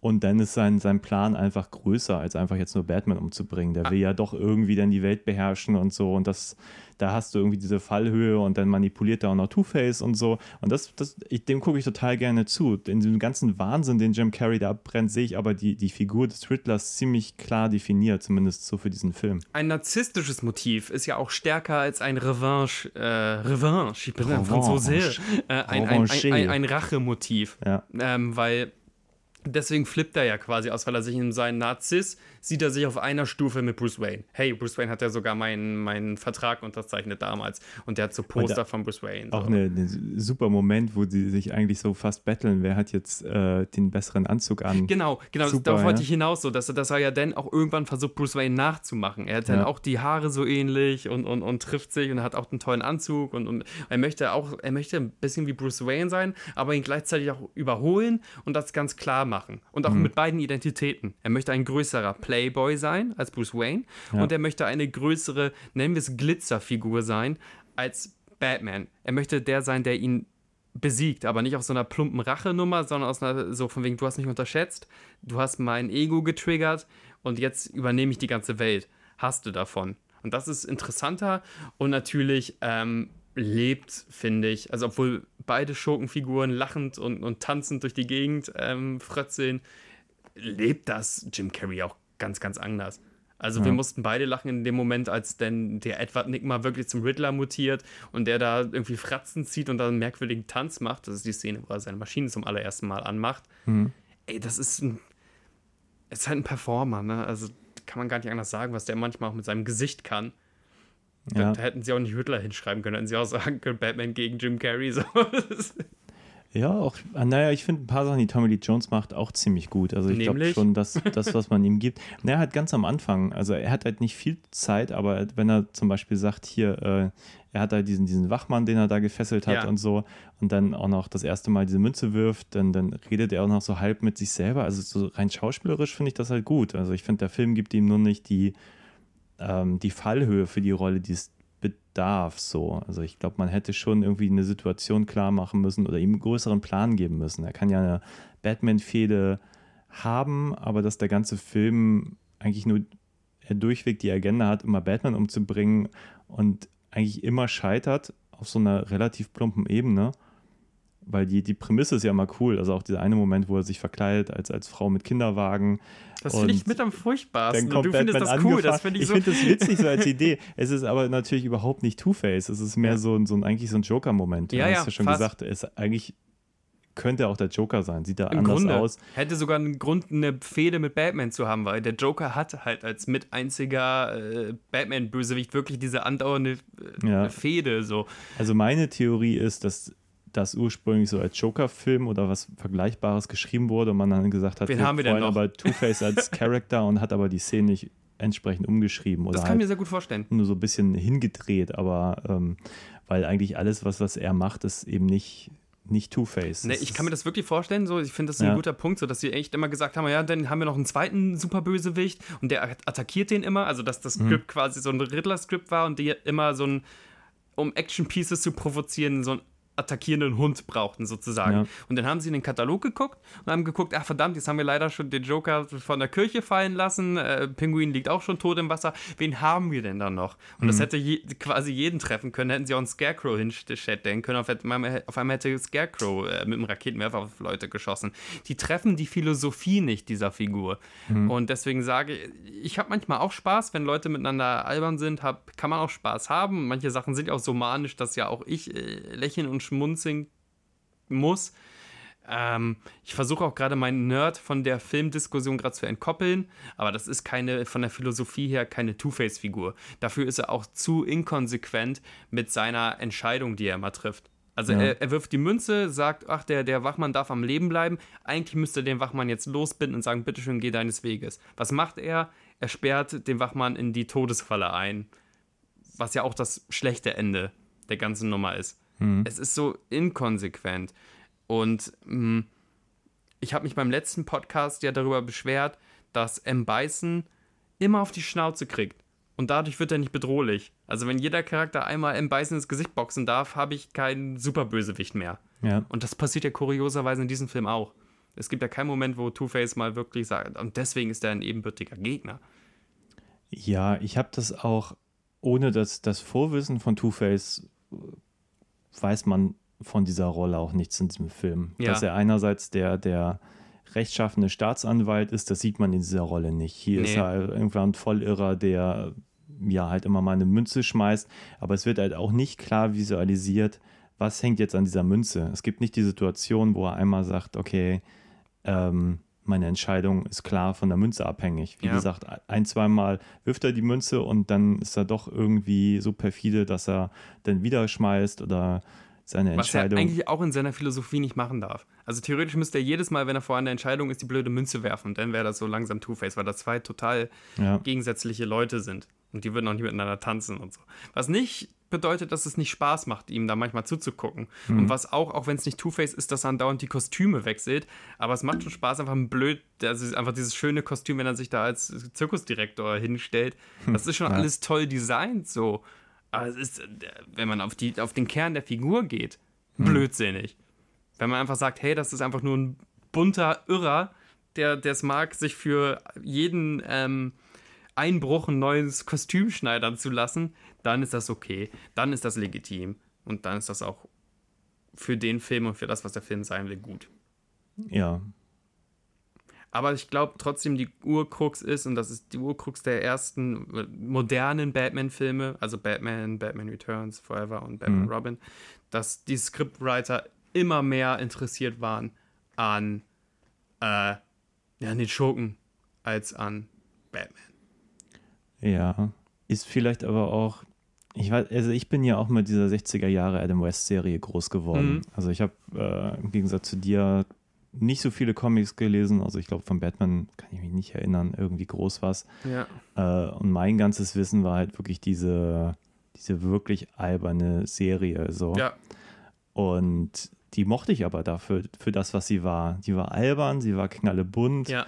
es war halt auch nie irgendwie, also es war irgendwie klar, die Bösewichte haben halt irgendwie einen perfiden Plan, müssen dran scheitern, damit es halt auch kindertauglich ist. So, die durften halt auch keinen umbringen in dieser Serie. Ja, klar. Und ähm, unter der Prämisse hat jetzt dieser Film für mich nicht so schlecht funktioniert. Überhaupt nicht. Also der Film ich, umarmt das der erste vollkommen. Batman, den ich auch im Kino gesehen habe. weiß nicht, ob meine Begeisterung damals so überragend war, aber ich mochte ihn trotzdem. Also ich mochte all das Bunte, ich mochte Mhm. auch hier eben das Zweigespann, Jim Carrey, Tommy Lee Jones. Ja. Also, weil ich, ich glaube, Two-Face habe ich eigentlich erst so richtig kennengelernt durch die äh, Die Nolan-Verfilmung. Nolan-Sache, ja. Ähm, und ja, das war, war okay. Also ich hatte immer schon ein bisschen andere Probleme mit dem Film, die eigentlich mehr in, in Richtung Dramaturgie gingen, dass äh, Mhm. einfach wirklich mitunter Spannungsabfall, weil eine Szene ist zu Ende. Ähm, Damit ist das Problem auch Two-Face hat geklärt. es wieder nicht hingekriegt, Ja, genau. Batman umzubringen und dann ist man wieder in so einem Loch und dann gibt es da irgendwie wieder, wieder Nicole Kidman, die, die dann Eine mit Szene Bruce kriegt, Wayne weil, datet weil sie und man denkt Geld sich aber, was, hat. wo ja. ist jetzt eigentlich, warum, warum ist da jetzt gerade nichts? Warum ist da keine, keine Spannung? Warum ist da keine Notwendigkeit, jetzt irgendwas Ja, zu sie machen? hätte ja auch das Psychoprofil wirklich erstellen können oder bei der Rätsellösung wirklich helfen können oder Harvey Dent treffend analysieren können. Macht sie aber Ja. auch nicht. Sie ist eine Star-Psychologin und sagt einfach nur, ja, das sind alles Wackos. Das, ist auch nicht eine treffende Analyse. Nee, ähm, ich finde es ja auch vollkommen in Ordnung, dass der äh, heutzutage oder auch da, nee, heutzutage, finde das vollkommen in Ordnung, dass der Film so offenherzig äh, diese 60er Jahre Es gibt ja auch eine Comic-Tradition von Batman in den 60er, 70ern. Der war ja nicht immer so grim, wie wir ihn jetzt kennen. Das hat eigentlich de facto erst in den 80ern stattgefunden, dass Batman sehr, sehr düster wurde. Und der Film umarmt halt diese popkulturelle Tradition des bunten Batmans. Das finde ich jetzt total gut. Fand ich damals so, hm, weil ich auch einfach mein Batman, der, der konnte nicht düster und ernst genug sein und, und growling und brutal und Batman ist ein Straßenhero. Was passieren kann, wenn man Batman zu ernst nimmt, sehen wir jetzt ja tatsächlich an den Zack Snyder-Versionen des Charakters. Und ich würde sagen, ich nehme einen Joel Schumacher Batman jeden Tag eher als einen Batman, der zu grim ist und äh, zu fratzenzieherisch, weil dann wird er irgendwann zu einem Faschisten. Und das ist ja auch nicht schön. Da macht das Batman-Universum auch nicht mehr so richtig viel Spaß. Hm. Wenn du mir gerade folgen konntest und du verdrehst Ja, gerade. so halb. Nein, ich, ich, äh, das ist immer ein bisschen schwierig. Es gibt ja doch sehr, sehr viele Interpretationen von Ja, Batman. Eine der letzten, die ich gesehen habe, war diese, diese Netflix-Serie, glaube ich, äh, Teen Titans. Teen Titans, ja, ja. Ähm, da ist Batman ja auch sehr präsent im Hintergrund, weil es ja um den Robin geht. Ja. Oder um den zweiten Robin oder welchen auch immer.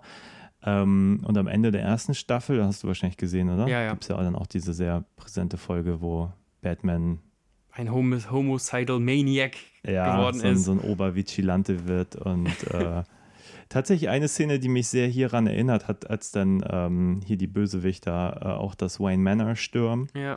die in der Serie noch deutlich äh, größer inszeniert, aber dann da die Polizei einfällt, um da das, das Batcave auszunehmen und so. Ähm, ja, aber ich glaube, ich finde, ich bin, bin hiermit nicht so ganz unhappy. Ich mag irgendwie eigentlich diese bisschen Albernheit in der ganzen Geschichte. Also ich habe hier doch häufiger, ich will nicht sagen groß gelacht, aber doch herzlich geschmunzelt. ja, ja, das stimmt. Ähm, Sehr Ich amüsiert. glaube, ich habe meine Probleme mit Freud. Val Kilmer. Wie gesagt, dramaturgisch habe ich ein paar Richtig, Probleme. richtig. Aber ich finde einfach vieles, was da drin ist, auch sehr, sehr toll. Ähm, ich glaube, ich sehe vor allem das Potenzial. Also wie gesagt, der, der Ja. Robin ist mir viel zu alt, der ist, wird mir viel zu spät eingeführt, um wirklich eine Beziehung zu Batman Ja. aufbauen zu können. Es wirkt alles wie so sehr viel Introduction für noch ganz viele Filme, die dann vielleicht auch gar nicht entstanden sind.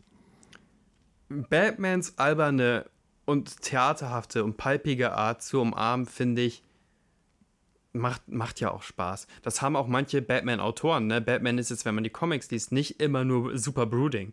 So manche Batman-Autoren, äh, Grant Morrison zum Beispiel, umarmen die Tradition des bisschen albernen Batmans.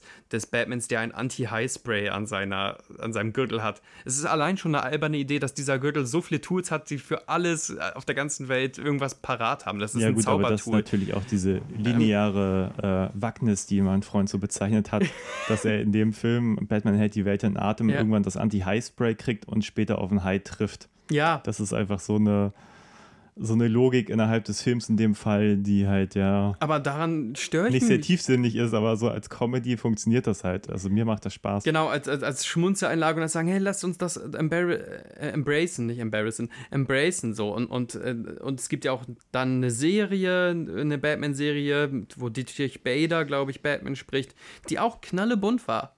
Und auch mit den albernen Batman-Gegnern gearbeitet hat. Also es gibt einen Gegner, der heißt Condiment King. Also Ernährungszusatz King. Der hat eine Senf- und eine, eine Ketchup-Pistole. Oder den Kite Man. Den, der Typ, der besonders gut Drachen fliegen kann. Solche ja. Figuren gibt es im Batman-Universum auch. Das sind nicht alle irgendwie Massenmörder mit Brechstangen und Sensen und sonst was. Solche Leute gehören genauso zu Batman-Traditionen. Und dass dieser Film eher für diese Batman-Tradition spricht, finde ich vollkommen in Ordnung, legitim, macht mir Spaß. Zwei Daumen hoch.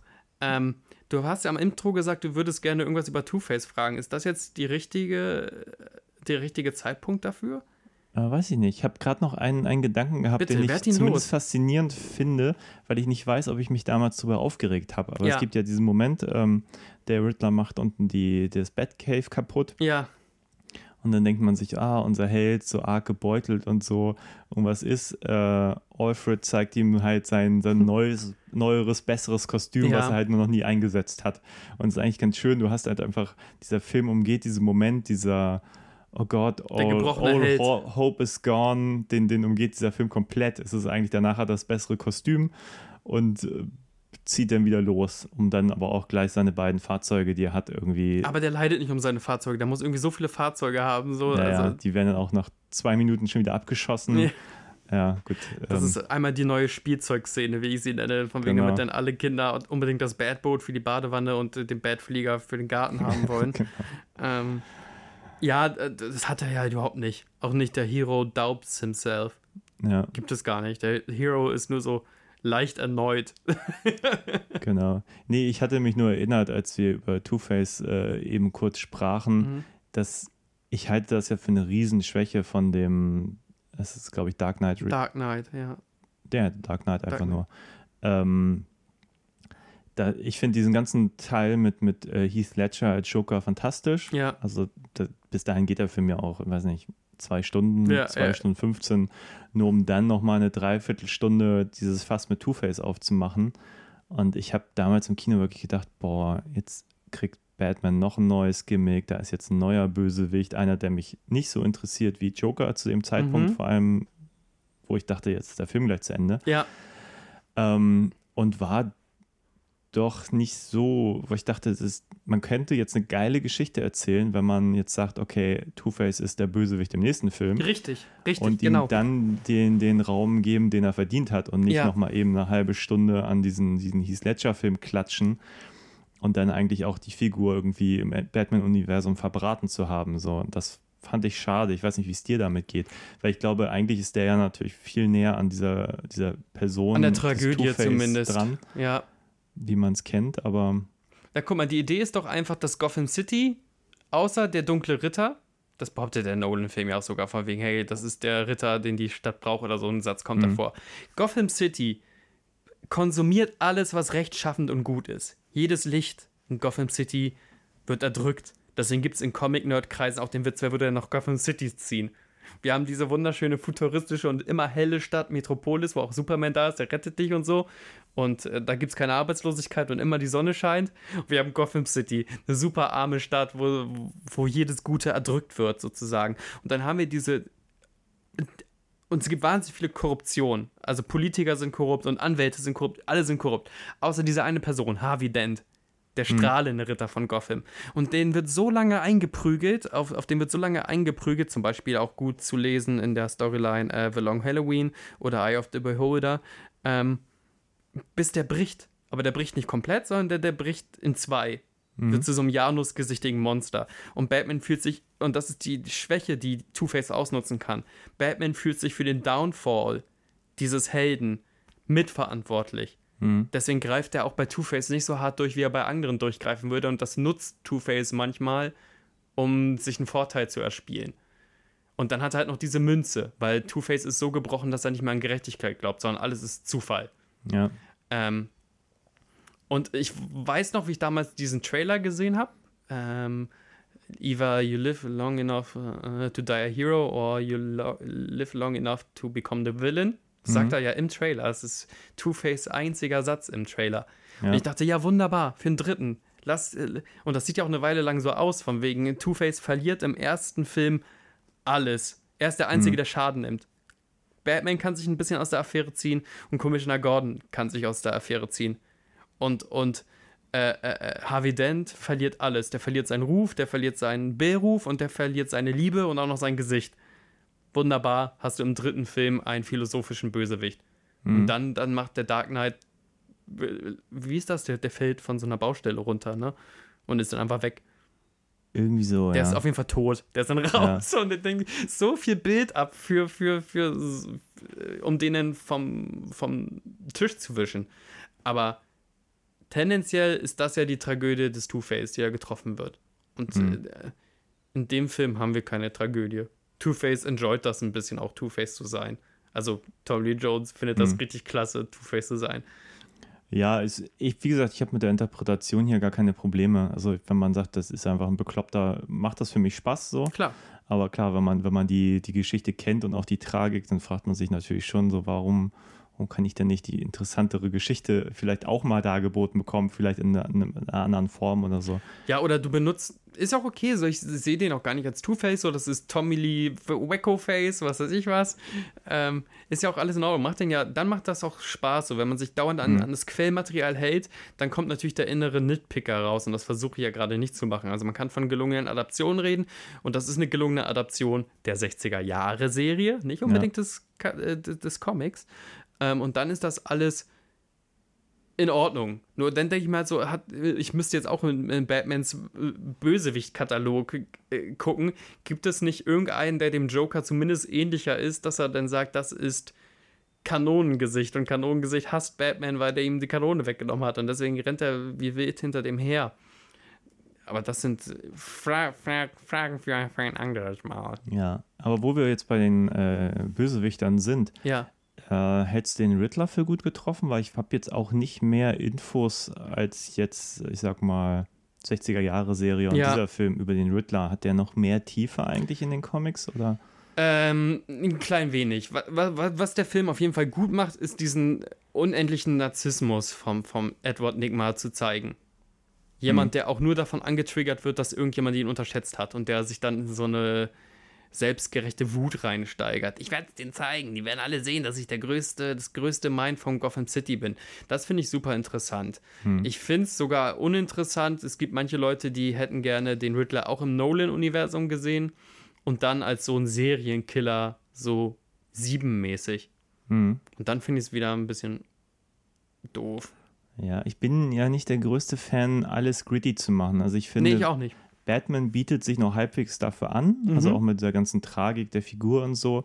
Bei Superman sehe ich das ja gar nicht mehr. Deswegen bin ich Ja. auch bei den Zack Snyder Superman-Sachen echt raus, weil ich finde, Superman funktioniert für mich, wenn er irgendwie.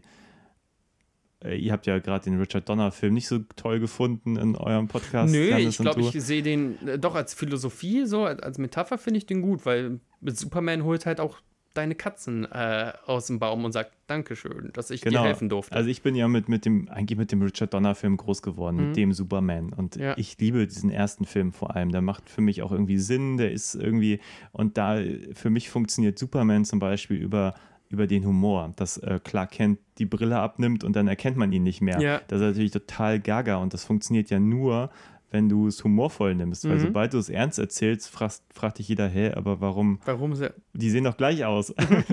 ist, der jetzt hat ein Cape an, aber sieht halt immer noch aus wie Clark Kent. Ja, Warum ja, ja. sieht das keiner? Und das finde ich funktioniert für mich in der Comedy einfach viel, viel besser Mhm. als in einem Film, der sich ernst nimmt und dann versuchst du sowas zu behaupten. Ja. Ähm, ja. Gut, ähm, meine zwei Cent zu Superman. Zu Superman, danke auch noch eingezahlt. Nee, ähm, ich finde äh, ich finde die Riddler-Figur die, die interessantere und auch die besser getroffene Figur in dem Film und Jim Carreys Performance super. Der Mitte 90er Jim Carrey ist, glaube ich, eh für mich, was Performance angeht, eh fast unschlagbar. Ja. Wie kann man denn so ein Gesicht haben und so eine Körperlichkeit und ähm, Panne sein und trotzdem noch bewundernswert. Also nicht Fremdscham-Panne.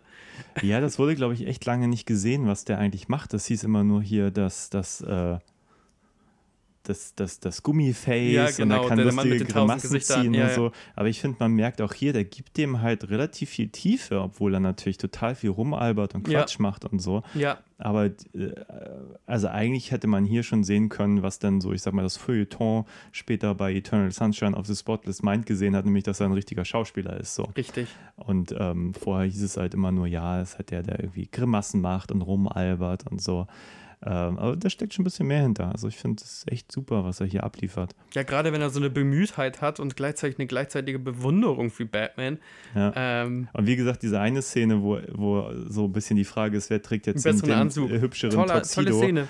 Ähm, das macht halt echt Spaß so. Und, ähm, und der möchte Batman seine Frau wegnehmen. Nee, der möchte Bruce Wayne seine Frau wegnehmen. Der möchte ihm die Frau ausspannen. So, der das möchte, ist ein super Moment. Er kommt ja. halt mit, mit hier Nicole Kidman an. Ja. Äh, er hat selber Drew Barrymore Ja.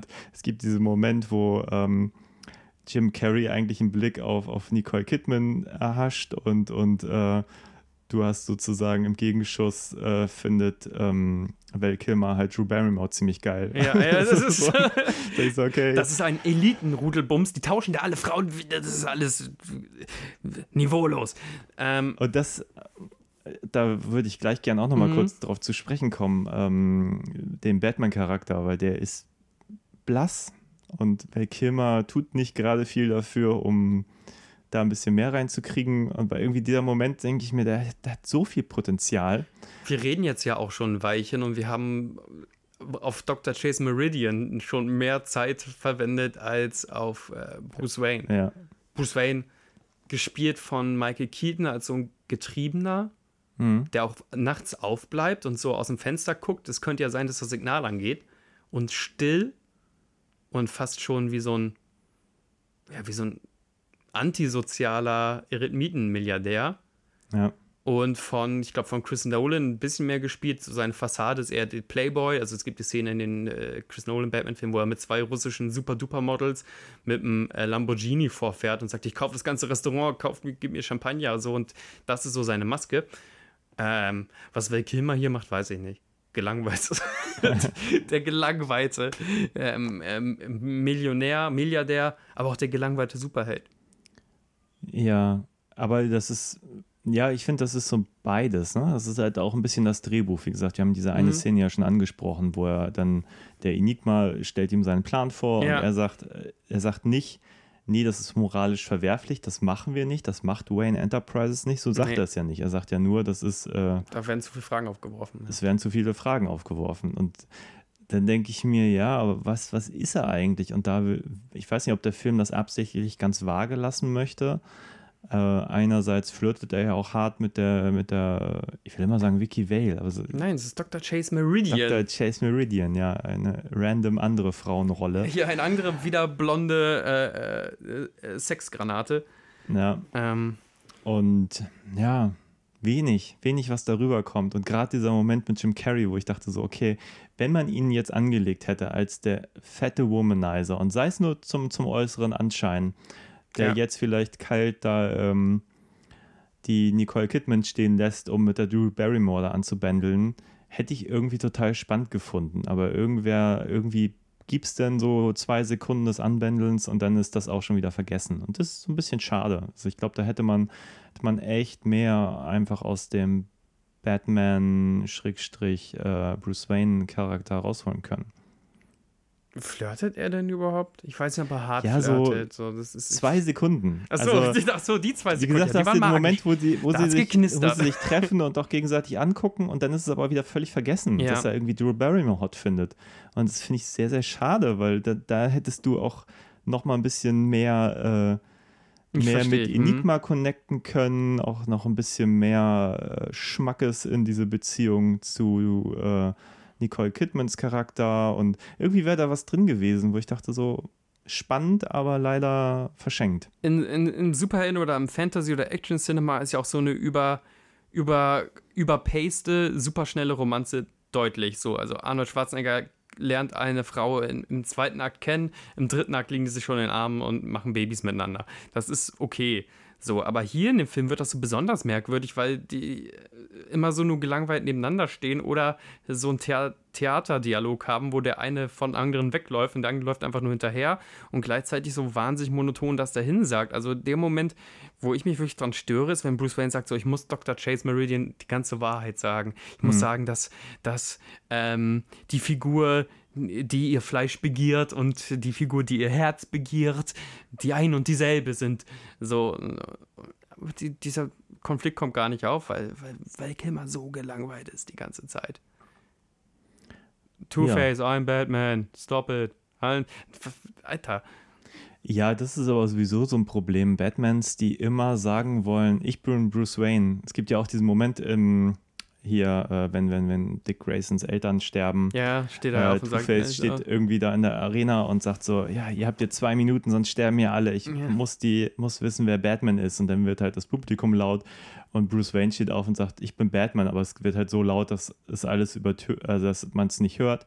Aber es ist natürlich echt nicht sehr souverän. Also es schwächt diese Figur halt massiv. Der hat halt sein Leben ja um, um dieses Geheimnis aufgebaut. Genau. Der würde es nicht sofort rausposaunen. Das wäre auch dann eine spannendere Szene. Wie löse ich das Ding von wegen ohne äh, äh, zugeben zu müssen so. Und auch dieses Aufstehen und Schreien wird ja am Ende noch sogar unterstrichen dadurch, dass er mitten auf die Manege springt und mit Kung-Fu-Tritten als einziger äh, übrigens äh, Two-Face Goons ausschaltet. Also da kann man schon eins und eins zusammenzählen. So hey, dieser Bruce Wayne, er kann auch richtig krass gut Karate. Ja, oder kurz danach tritt er völlig random, nur für einen schlechten Witz, die Tür von, von der, der ja. Psychiaterin ein. Unnötig. Also wirklich unnötig in dem Fall, finde ich. Ja, auch so ein, so Leidenschaftsoutburst würde ich gar nicht Aber wo zulassen. man auch sagen würde, hey, äh, ist, ist er jetzt nicht der, warum, also... Ja, wo kommt auf einmal auch diese Leidenschaft her? Das, also, ja. äh, weil Kilmer schlafwandelt so durch den Film mit seinem halboffenen Mund, auf einmal trifft er genug emotionale Energie, um da diese, diese Riesentür einzutreten. Oder sagt er, ich, ich bin so verrückt nach dieser Frau, dass ich ihr alles gestehen muss, Alfred. Und dann sagt Alfred, äh, Master Bruce, sind Sie ein Roboter? Keine Ahnung, was er da sagt, irgendwie sowas. Ähm, genau, und dann haben wir den sehr unterkühlten Val Kilmer und den sehr überheizten, den Hitzkopf, den, den Robin. Ja. Was ja deine Psychologie so zurückgedrängt haben muss, dass du schon dachtest, dieser Plot findet gar nicht in diesem Film statt. Ja, das passiert so spät. Ich hätte ihn jetzt echt in Teil 4 verortet, der ja auch Batman Robin heißt. Also ja, genau, das würde so, sogar mehr Sinn machen. Ich hätte jetzt gedacht, Robin kommt in Teil 3 überhaupt gar nicht vor. Ja, ähm, ja. Und muss aber auch sagen, wie gesagt, das hat total viel Potenzial, diese, diese Story, aber mhm. wie gesagt, zu spät, Robin zu alt. Ja. Ähm, mir egal. Also. Ja, ich weiß. Und ich glaube, ich fand auch damals dieses alte Zirkuskostüm echt Panne. Also ich mag dieses Neue, was er dann irgendwann hat. Mhm. Ähm, aber dieses, äh, dieses knallebunte, was er da trägt, ja, das soll ja so ein. ziehen sich jedes Mal die Zehennägel hoch. Ich denke so, ah, das sieht so scheiße aus. Das soll ja so eine kleine Hommage sein, natürlich an, an Verstehe ich so. Aber in den 60ern habe ich kein Problem damit. aber wenn ich das in dieser relativ neuen Verfilmung sehe, ähm, das mochte ich damals auch schon nicht. Einfach, das stört mein ästhetisches Empfinden. Ja, was mich halt nervt, ist halt von wegen, das ist so ein Biker-Hitzkopf irgendwie und äh, pocht sehr auf seine Independence, bis er halt herausfindet, dass dieser Bruce Wayne ja mehr noch zu bieten hat. Zum Beispiel mhm. schöne Motorräder.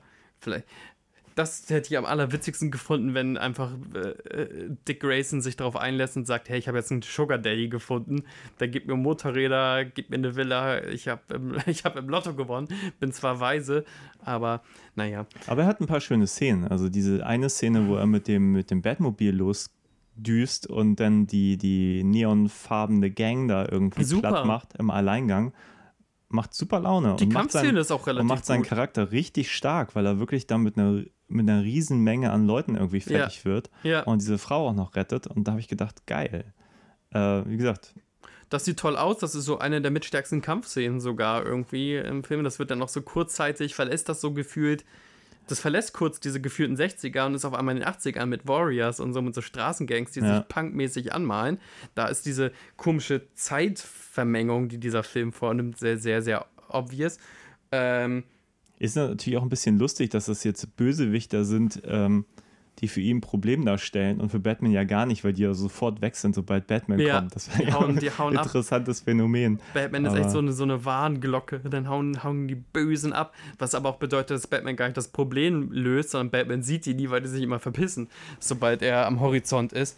Fand ich aber als, als Symbol, also für das, was die, die Fledermaus sein soll, gar nicht schlecht. Nee, weil klar. ich glaube, vorher wurde es nie thematisiert, dass er einfach nur, ähm, weil er physisch anwesend ist, sich, ich sag mal, zumindest der normale Straßenscum echt verpisst. So. Deswegen werfen die in den Comics auch manchmal einfach so äh, das, äh, dieses Bat-Signal an den Himmel, damit ähm, die Bösewichter vielleicht mal heute die Messer stecken lassen. Weil die denken, ach, okay. der, der patrouilliert wieder. Lassen wir es mal. Die haben Angst vor Batman. bei dem Bad-Signal bin ich mir nicht so sicher, ob das so irgendwie heutzutage noch so gut funktioniert. Also, bei diesem Film ist es auch so, es gibt diesen Moment, äh, Commissioner Gordon, der leider überhaupt keine Rolle hier groß Null. spielt, sagt auch so, ah, sollten wir das Signal ausmachen, Batman kommt nicht. Und dann kommt er doch und es gibt so diesen Hurra-Moment, wo man denkt so, oh, die haben jetzt nichts geleistet, die haben nee. jetzt einfach nur auf Batman gewartet und dann kommt er. Macht das die Polizei vielleicht sogar noch inkompetenter, dass das ihr einziger, also Batman hat die Polizei nicht auf jeden Fall Hilfe zur Selbsthilfe erzogen. Der hat die dependent gemacht äh, von, von, von ihm. Also die Polizei macht da gar nichts mehr. Also wollen wir bitte das Signal anwerfen? Wollen wir heute auf Patrouille vielleicht mal selber fahren? Nee, lass mal ein Signal nee. anwerfen. Gibt es einen normalen Polizisten in dem Film auch nicht, ne? Nee, nicht so richtig. Also keinen aktiven. Im Hintergrund hm. stehen natürlich immer Leute mit lustigen Polizeimützen rum und der Wachmann ist ja auch irgendwie Teil der Justizforce, aber sonst nö. Nö. Nö. Oh, nö, nö, nö. Braucht der Film alles nicht. Ähm, manche Action Pieces sind sehr kindsgerecht irgendwie ähm, choreografiert. Gerade die Anfangs-Action-Sequenz, wo Batman in diese Bank eintritt und dann kommen da natürlich so die Handvoll Verbrecher auf ihn zu. Ich verstehe auch nicht, wie er die wegmacht. Ist auch wahrscheinlich klar, dass sie gar nicht direkt den Impact seiner Faust zeigen dürfen, weil dann wäre es wieder sehr gewalttätig gewesen. Dann hat er so ein Stromschockergerät, wo Leute unter cartoonhaften Soundeffekten so vor sich hin zittern dürfen. Und ähm, das ist alles schon deutlich schwächer, finde ich, als die Tim Burton Batman-Filme. Gerade der Tim Burton Batman ähm, Glockenturmkampf, wo Batman sich auch so ein paar Rockern stellen muss. Ja, ich muss allerdings sagen, jetzt im direkten Vergleich mit Street Fighter war der hier viel härter.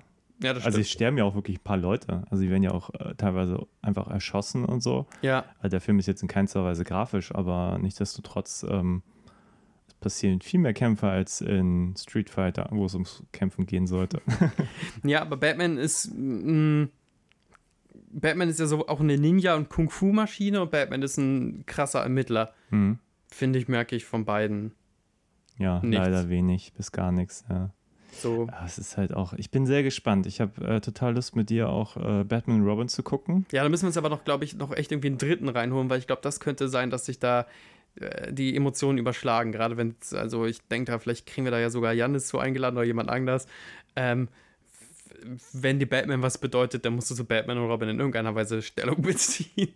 Ja, Dabei also was, was mir so als Fragestellung gerade irgendwie im Kopf durchgeht, ist wirklich die Frage, wie ist ähm, George Clooney äh, ja. Vielleicht auch im Vergleich zu Val Kilmer und halt auch im Vergleich zu, ähm, ich weiß, das war damals als Personalien ein Riesenthema. Wer Richtig. spielt den neuen Batman? Ich meine, ist es ja immer noch, du sagtest ja auch mit dem pa Der äh, Patterson wird ja jetzt gerade von so einer Internet-Troll-Gemeinschaft vollkommen zerrissen, weil der einmal diesen halbschwulen Vampiren gespielt hat, so von ah, Glitzervampir, okay. so. Ja, das macht Leute Angst. Vielleicht so. bin ich auch zu alt geworden, dass mich solche Diskussionen gar nicht mehr so tangieren. Damals habe ich sie natürlich voll mitgenommen, weil ich ja. war im richtigen ja. Alter.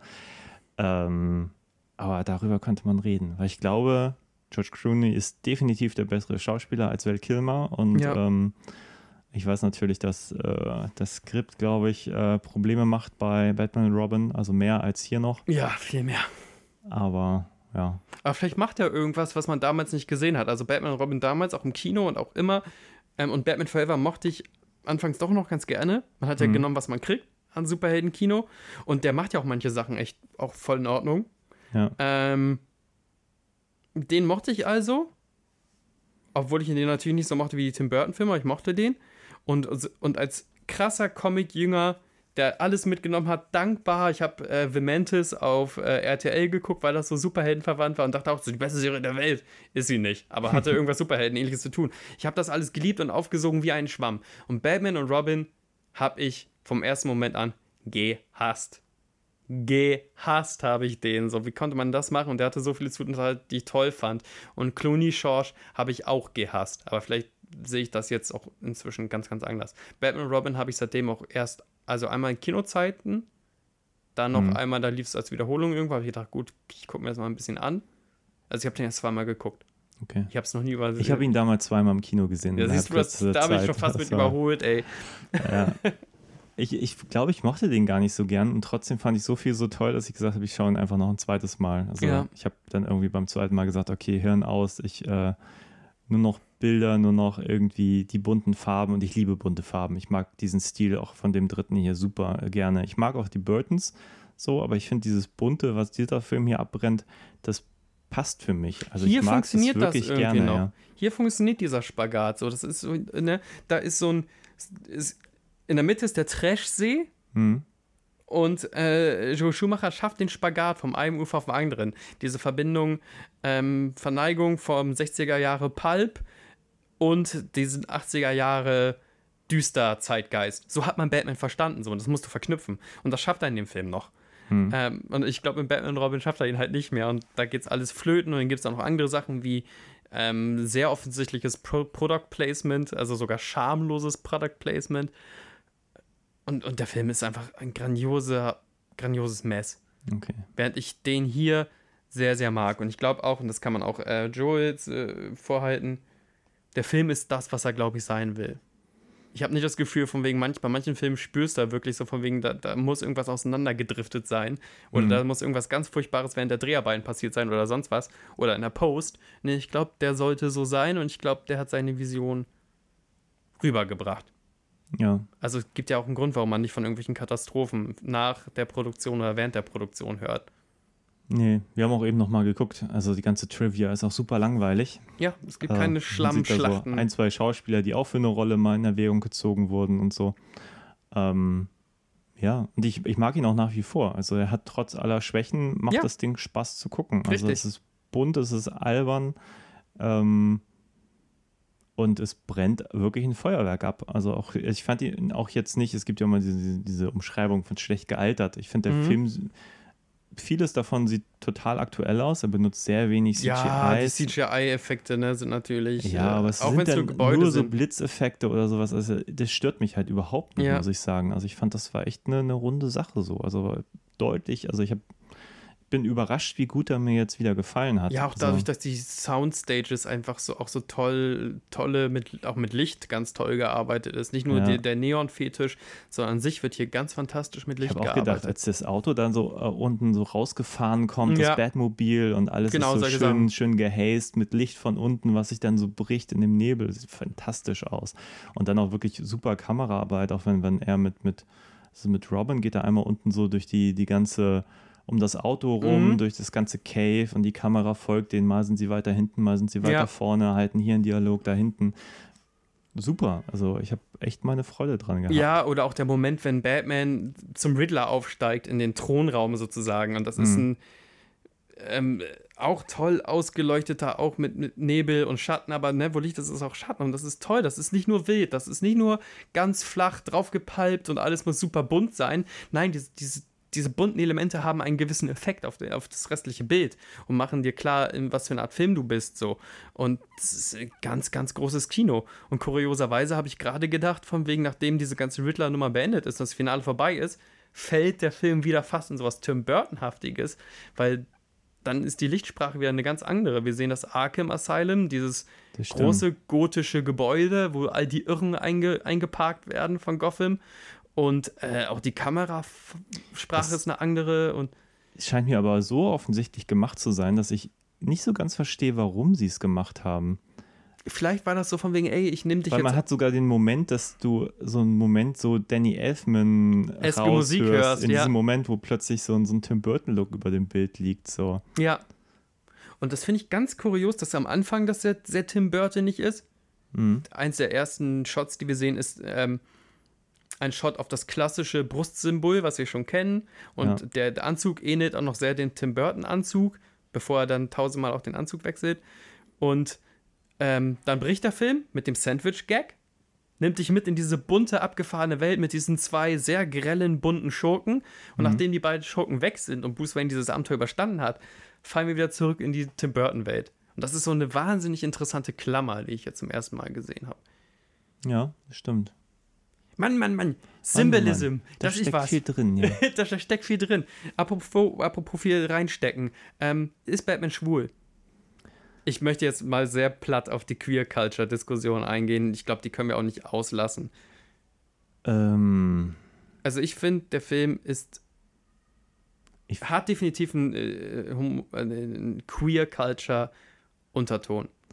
Den kann man ja, nicht den, wegdiskutieren. den kann man wirklich nicht wegdiskutieren. Nein, da gibt es total viele Andockpunkte für. Auch das neue Kostüm, da gibt es dann wirklich so, so einen Ass-Shot einmal, Mhm. also der Popo wirklich ausdefiniert ins Licht gerückt wurde. Ähm, Irgendjemand ist über dir gerade umgefallen, ah, tot. okay.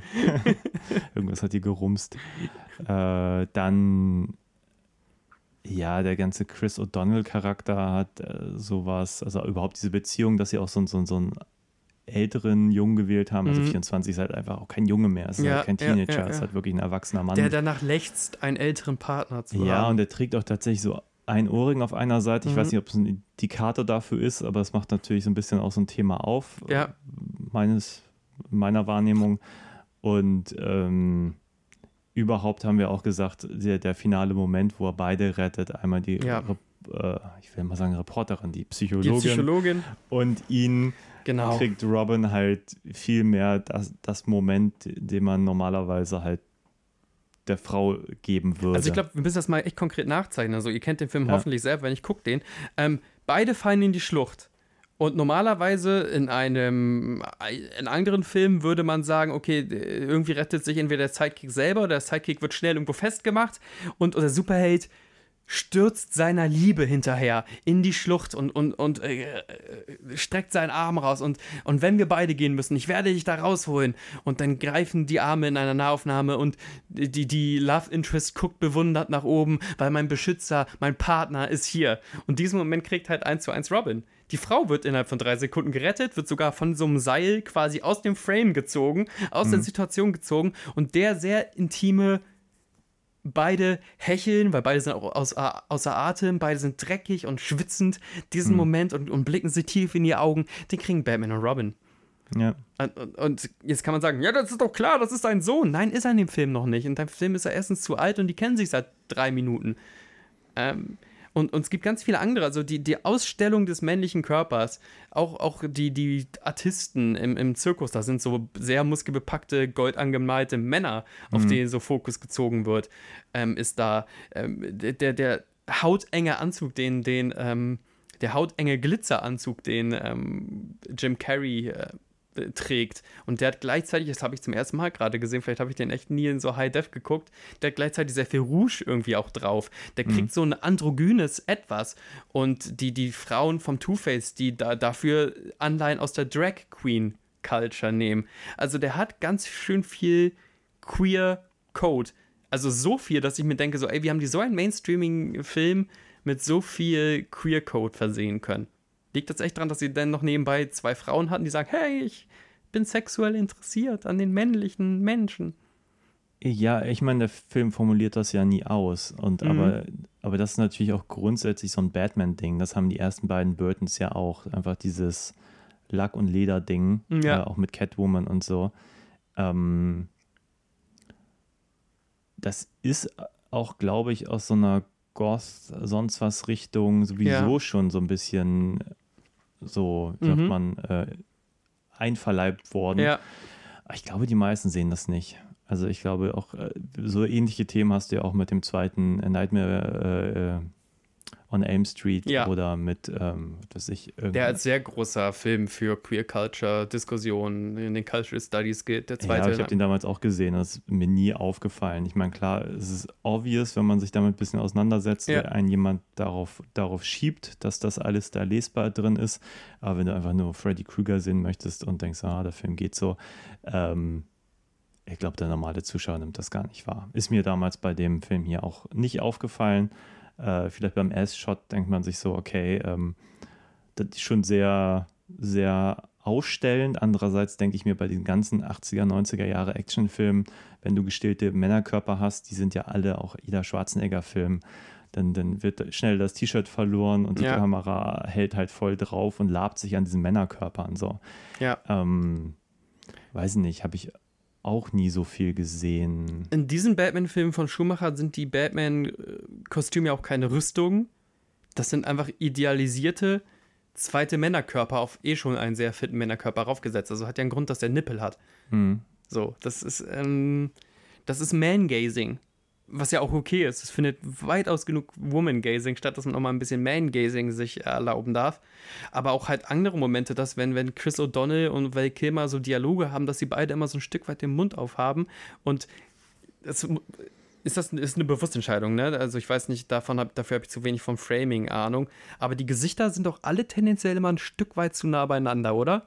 Um für, also das ist keine distanzierte Dialogsituation mehr, so hier ist der mhm. Kopf und hier ist der, der sprechende Kopf, so Head-over-Shoulder-Ding. Die sind doch alle noch ein Stück weiter aneinander gerückt. Oder irre, irre ich mich da? Nee, nee, das ist aber den ganzen Film hier, die ganze Zeit, auch, auch Jim Carrey und Tommy Lee Jones, die sind sich immer super nah. Ja. Also die Kamera ist ja wirklich, äh, hat ja immer den Kopf im Anschnitt, ist immer super close an denen. Also es ist halt auch drehtechnisch immer schon echt echt schwierig, wenn Leute so nah beieinander sind. Also das gibt natürlich eine ganz andere Intimität. Also teilweise auch äh, Nicole Kidmans Figur, die ist mitunter wirklich nur so am Flüstern und so. Und dann sind sie halt so ein paar Zentimeter aneinander.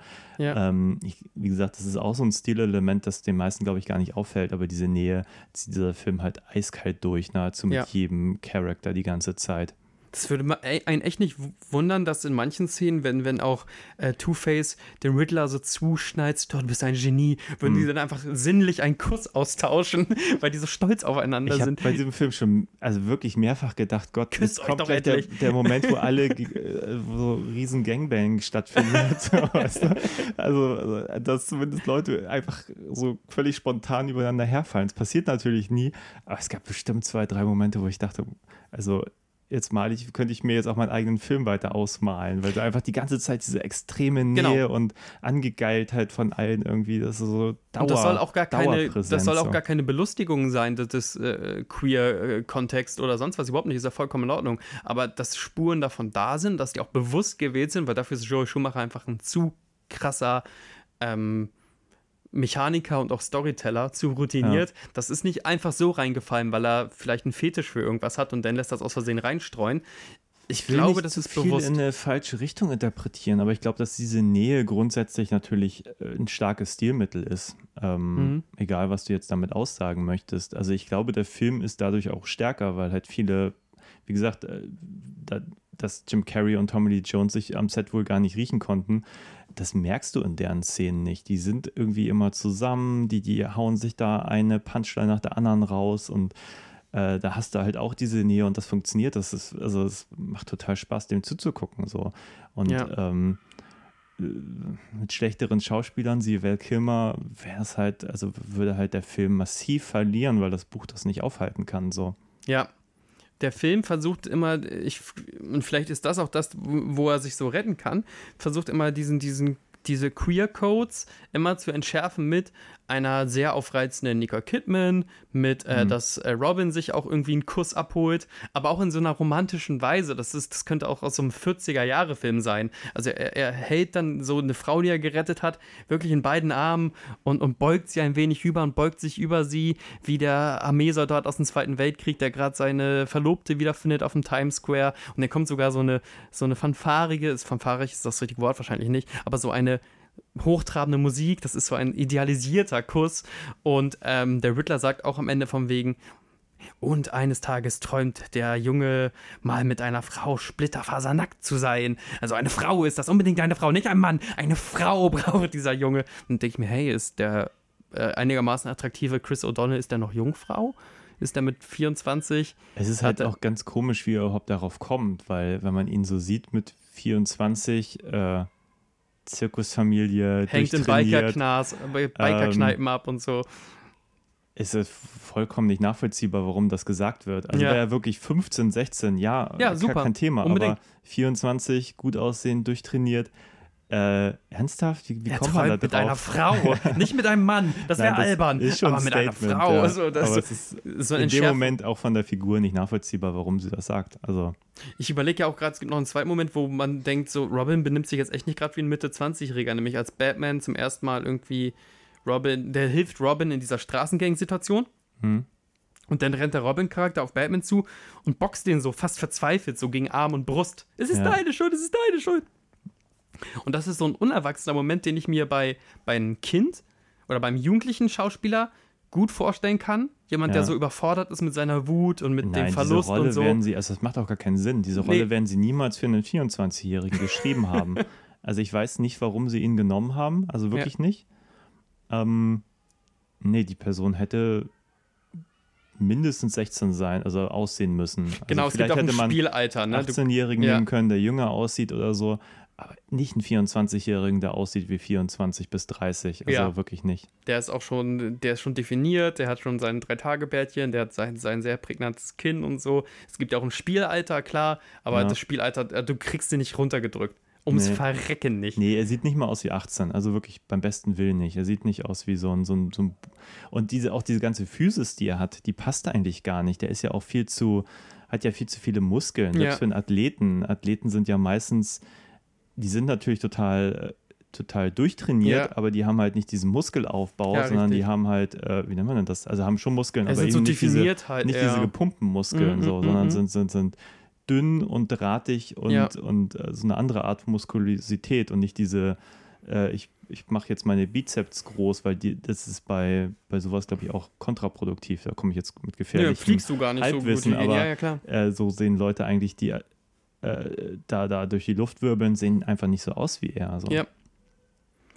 Ähm, letztes äh, Statement auch auf dieser Analyse-Ebene auf jeden Fall von mir ist ja auch noch, dass wir am Ende gar nicht Chase Meridian und Batman sehen, die sich aneinander angenähert haben oder so und jetzt gemeinsam in die Nacht fahren, sondern das allerletzte Bild des Films ist, wie Batman und Robin in einer gefühlten Zeitlupe äh, durch die Nacht rennen.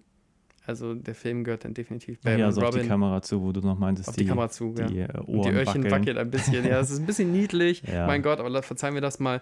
Also der, der letzte Moment gehört den beiden. Den beiden äh, Ja. unsexuell geladenen Mitbewohnern.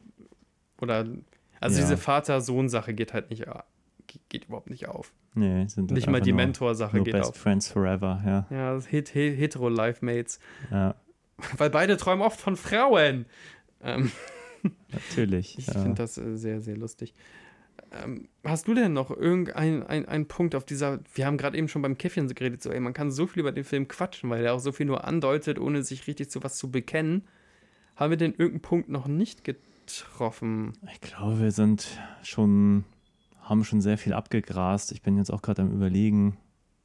Also ich finde es eigentlich interessant, auch so was der popkulturell aufmacht. Also auch nach, nach dem, dem Burton diese Entscheidung zu treffen, wir gehen jetzt in so eine andere Richtung. Ja, Ich finde das auch alles irgendwie ganz, ganz gut gelöst. Ähm, wie gesagt, plottechnisch hätte ich mir ein bisschen mehr gewünscht, weil Kilmer, je mehr ich mit ihm sehe, desto weniger mag ich ihn. ist mir damals nicht so bewusst gewesen, aber mittlerweile denke ich schon, der ist äh, overhyped. der hatte irgendwie keinen Bock oder konnte es auch einfach nicht, aber wo ist einfach ein Star geworden, keine Ahnung. Und wenn man sich dann aber auch die, die äh, Making-ofs so auch hier von äh, Insel des Dr. Moreau anguckt, denkt man sich auch, warum haben sich die Leute das immer wieder mit ihm angetan? So und Ja. ähnliche Stories kursierten ja hier auch. Also weiß ich nicht, bisschen Weltkilmer hätte allen ganz gut getan, glaube ich. Ich finde es ganz noch, das ist eine Side Note, äh, und es geht eigentlich auch nur um Jim Carrey. Ich finde es ganz charmant, dass Jim Carrey sich ja äh, als ernsthafter Schauspieler versucht hat, dann sich Ja. irgendwie aus dem Rampenlicht so ein bisschen zurückgezogen hat und jetzt so ein bisschen so ein Mini-Comeback ge gestartet hat mit dieser, ich weiß nicht, ob die Mr. Sunshine heißt, aber auf jeden Fall mit dieser HBO-Serie, die kaum einer guckt, weil es eine HBO-Serie ist, die haben nie krasse Quoten. Hm. Und äh, den Sonic-Movie tatsächlich, wo seine Hat er Performance. vorher noch so eine andere Serie gemacht, die auch so sehr, sehr abgefahren war? Ich glaube, ich meine die. Ich bin mir nicht sicher, ob Ah, wir von okay. derselben jetzt gerade reden. Da hat er aber auch wieder was Helleres gespielt. Da hat er nichts irgendwie. Hm. Da hat er wieder auf jeden Fall anders performt. Ja, der muss irgendwie in so eine Depression geraten sein. Es gibt Ja. ja, auch dieses Andy and Me, wo, nachdem er da den, den Mo- Mondmann gespielt hat Ja, mit ja. Andy Kaufman und so. Ich habe das jetzt auch nur noch so halb verfolgt. Also ich kenne eigentlich alles so bis in die 90er, bis zu Eternal Sunshine, den ich auch Mhm. ziemlich toll fand. Und irgendwann hat er ja auch selber gesagt, ähm, ja, hat er halt immer weniger gespielt und plötzlich hat er gar keine Rollen mehr. Also ja. dann hat er ja dann noch auch hier mit ähm, Joe Shoemaker den 23 gemacht, den habe Ja. ich aber auch nie gesehen. Der ist Sollte ich gut. vielleicht mal machen. Der ist echt ganz gut. Äh, jetzt habe ich Lust drauf. Und ähm, Ja, und dann jetzt wirklich sein Comeback. Und ich, zum Beispiel bei dem Sonic-Film, habe ich auch gedacht, ja, er spielt da mit, spielt wieder aus Albern, ja. ist gar keinen Bock drauf. Dann wurde der erste Trailer ja völlig verrissen, nur um dann irgendwie so der Film des Jahres zu werden. Super erfolgreich. Irgendwie 400 Millionen Dollar oder so ein Quatsch eingespielt. Sollten wir uns mal angucken. Du kennst ihn ja auch noch nicht, oder? Nee, ich, und ich bin Sega-Kind, so. Ich will ja. unbedingt mal den Sonic-Film. Ich bin da auch echt heiß drauf, weil in Kritiken wird auch also und so kann der Zeitgeist zuschlagen, ne? Mhm. Und die Leute, die damals jung waren, werden jetzt alt und nostalgisch. In Kritiken lässt sich ganz oft lesen, oh, endlich bringt Jim Carrey mal wieder seine Jim Carrey-Energie wie als Riddler. Mhm. Ähm, oder Jim Carrey spielt endlich mal wieder so einen Antagonisten wie den Riddler. Einfach so einen tanzenden, überdrehten, also er soll da wohl eine ähnliche Energie channeln. Und allein deswegen habe ich darauf Bock. Und das wird so mit offenen Armen umarmt. Das ist nicht so, oh, der Blöde mit den Gesichtern, sondern so, oh, endlich ist mal wieder jemand so richtig krass albern. Ja. Ja, das war ja auch sein Markenzeichen in den 90ern. Also der hier war ja quasi noch die harmlose Variante, wenn man so an die beiden Ace Ventura-Filme denkt ja, oder ja. auch die Maske. Der hat er echt rausgehauen. Der Dumm und Dümmer ist halt auch ganz ja, großartig. Klar. Das haben sie auch nochmal ge, ge fortgesetzt. Gab es nicht Ja, es gab einen, einen, Prequel, der war ganz furchtbar, aber nicht mit Jim Carrey und äh, Jack, Lo Jack Lloyd? Nein.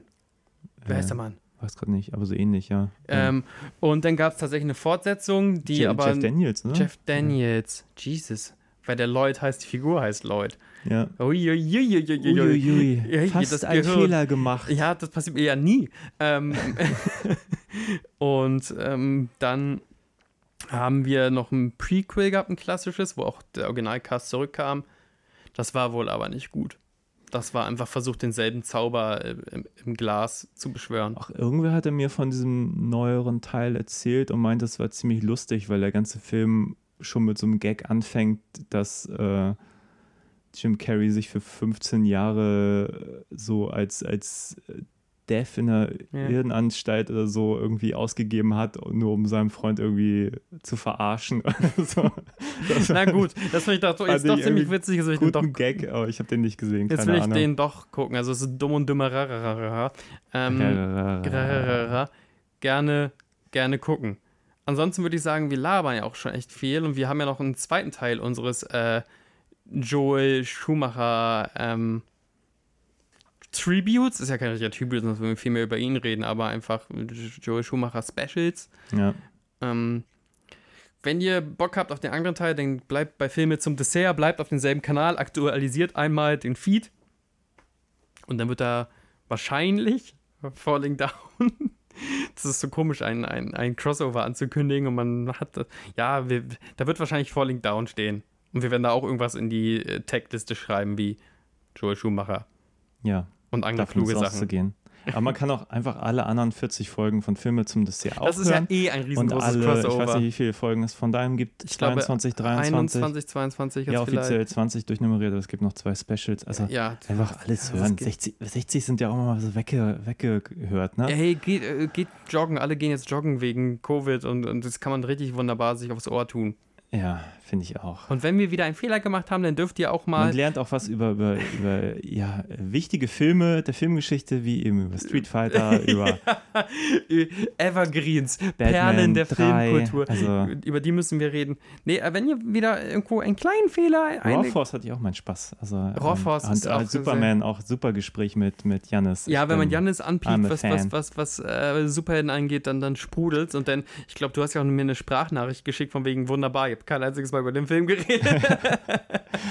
ja, ich habe mit Janis ja hier auch zu finden über Sam ja, Raimi mal gesprochen, Spider-Man ja, genau. 1 und Darkman. Auch ein Top-Gespräch. Mein Gott, was können wir denn noch anteasen? Eigentlich alles. Und falls Eigentlich ihr in diesen 60 Folgen irgendwo mal einen kleinen Fehler entdeckt, dann müsst ihr uns, ich finde das ja schon süß, dass ihr manchmal mir per, per WhatsApp oder per ähm, äh, Instagram-Message oder so irgendwas schickt. Aber ihr könnt auch in die Kommentare auf Filme zum Dessert oder in die Kommentarspalte, wenn wir das irgendwo bei Facebook posten. Ihr könnt mal Kommis setzen ja. und Bewertungen abgeben. An ja, sich, da, da, äh, wir würden mehr kommunizieren. ja, Fanpost schicken oder Bilder malen oder uns auf iTunes liken. Das wären doch alles gute Sachen. Ihr könnt auch einfach sagen, hey, ich habe euch übrigens bei iTunes geliked. Einfach nur so, damit wir es mitbekommen. Ja, da Filmtipps geben oder sagen, hier, besprecht doch mal den Film. Sag genau. doch mal was über der Pate 1. Also weiß nicht, ob wir das da machen. oh nee, den Pate 1, Alter, kann ich nicht. Letztens hat mir einer gesagt, äh, er würde gerne mit mir über Fight Club reden und dann sind wir aber beide zu der Erkenntnis gekommen, dass alles, wirklich alles auf der Welt über Fight Club schon gesagt wurde. Ja, Und von klügeren und charmanteren Menschen als uns.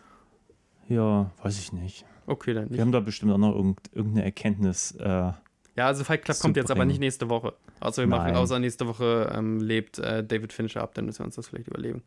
Was es hoffentlich nicht tut. Mein Gott, ich werde das jetzt nicht verhexen. nee, ich, ach, keine Ahnung. Bei Fight Club würde ich eh die ganze Zeit sagen, wie toll ist Edward Norton, wie toll ist. Wie toll ist äh, Edward Norton? äh, äh, äh, wie heißt der noch? Äh, jetzt habe ich seinen Namen Brad vergessen. Pitt oder ja, Meatloaf? Wie toll ist Meatloaf? Meatloaf ist auch super, ja. Ach, Echt? Ich liebe Fight Club. Ich liebe auch den, den Roman, habe ich auch mal gelesen. Auch Ich habe den auch gelesen, auch cool. Ja. Ich hatte eine Chuck Palahniuk-Phase als ähm, Literaturstudent. Irgendwann habe ich dann den, doch den Eindruck gehabt, er schreibt immer das Gleiche. Ja, ich hatte den Moment von Ja. wegen, äh, das ist wirklich, er schreibt immer das Gleiche als ich. Der hat ja auch so Kurzgeschichtenbücher rausgebracht. hm. Und ähm, ich lese, ich lese und ich lese und ich merke erst in der allerletzten Punchline, das ist irgendwie, wo ein Typ sein Pimmel irgendwie in, in so eine, beim Whirlpool in so einen Absauger steckt. Hm. Und ich merke erst, erst dann, als er da irgendwie, oder sein Arsch, irgendwie sowas. Erst als dieses eklige Ding mit dem Abpumpen kommt, merke ich so, ich habe diese ganzen Kurzgeschichten schon mal gelesen. das habe ich schon. mal. Das ist nicht mir eingefallen. Seine Kurzgeschichten sind so nichtssagend, dass ich erst irgendwie die, die Poolpumpe brauchte, um zu wissen, verdammt, das ganze Buch habe ich schon mal gelesen. Und Ja. dann hab, bin ich auch ein bisschen aus meiner Chuck Palahniuk-Phase rausgefallen. Aber, um, um das nochmal abschließend zu Club. Palahniuk, sag ich den Namen überhaupt richtig? Ich glaube, Palahniuk heißt. Palahniuk, ne? Ja, aber das ist so Ähm, eine Sache, ne? wenn du Namen immer nur so gelesen hast. Aber wo wir bei, also wir reden jetzt gar nicht über Fight Club und trotzdem muss ich das nochmal sagen. Fight Club ist für mich der Film, vielleicht die beste Buchadaption überhaupt, weil ich habe erst den Film gesehen. Normalerweise liest du danach das Buch und denkst so, ja, das Buch ist irgendwie besser Mhm. oder umgekehrt. Und bei Fight Club habe ich den Eindruck, die haben genau eine Sache aus dem Buch rausgelassen. Ansonsten ist das Buch schon sehr filmisch geschrieben. Also es ist einfach, glaube ich, eine sehr dankbare Vorlage, weil auch Mhm. relativ kompakt und auch sehr, sehr, sehr dankbar zum Umsetzen. Aber der Film macht für mich nichts falsch. Also es ist eine der wenigen Umsetzungen, wo ich denke, da passt alles. Der musste sich auch nicht weit von der Vorlage entfernen, um einen Mhm. besseren Film zu machen. Es ist irgendwie vorbildlich. Also ich Vorbildlich? liebe Fight Club. Ein Filme zum Dessertstern. ja, In unserer imaginären Wertung, die wir auch lange nicht mehr durchgezogen haben, aber das ist ja auch okay. Was Ja. sollen wir Sachen bewerten? Guckt selber. Wir haben eine ich Meinung. mochte Batman 3. ich mochte Batman 3 auch. Müssen wir jetzt gar keine Punkte geben. War aber super. Nö, ich mochte den Macht auch. Spaß. Wie gesagt, wenn ich, ich könnte jetzt, wir könnten auch nur eine Stunde weiterreden und ich sage dir, warum Robin nicht getroffen wurde und, und Batman nicht getroffen wurde und Two-Face nicht getroffen wurde. Gerade Two-Face. Aber das bringt ja nichts. Also bringt Nee, schon das was, Bringt ja nichts. aber ähm, das muss man jetzt einfach akzeptieren. Ja. Wir glaub, machen den Punkt- demnächst mal Teil 4. Das sollten wir nicht zu Unbedingt. lange aufschieben. Das sollte aber Gerne dann auch eine mit große Janis, und der ja, fährt genau. jetzt nur gerade in Urlaub, deswegen... Ja, komm mal wir- aus, aus dem wir Urlaub wieder, Janis. Janis Und gerne dann, hier zugeholt, aber dann muss es bei Teil 4 sein. ich stelle mir vor, wie Janis mit so einem Mundschutz, so Hannibal Lecter-mäßigen Mundschutz, und der schäumt schon so über, wenn er den Film sieht. Und dann, nachdem gerade der Abspann gelaufen ist, lassen wir ihn einfach von der Kette und, und er kotzt einfach ins Mic. Meinst du? Also ich glaube, wenn jemanden, und Janis, das wird jetzt sehr näherlich, Janis ist noch mehr im DC. DC ist zum Beispiel Batman Mhm. und Superman-Universum unterwegs. Ich bin eher so ein Marvel-Kind. Okay. Und ich glaube einfach, dass echt jemand sagen könnte, von wegen, was tust du meiner Kindheit an, Joel? Ja, ja. Wir, wir äh, lassen uns mal überraschen. Wir können das ja Lass schon mal anteasern. überraschen. Batman Bald. 4 mit Janis. Gerne. So, es war mir eine äh, Freude. Bis morgen, Christian. Bis morgen bei Falling Down. Auf Wiedersehen. Danke, tschüss.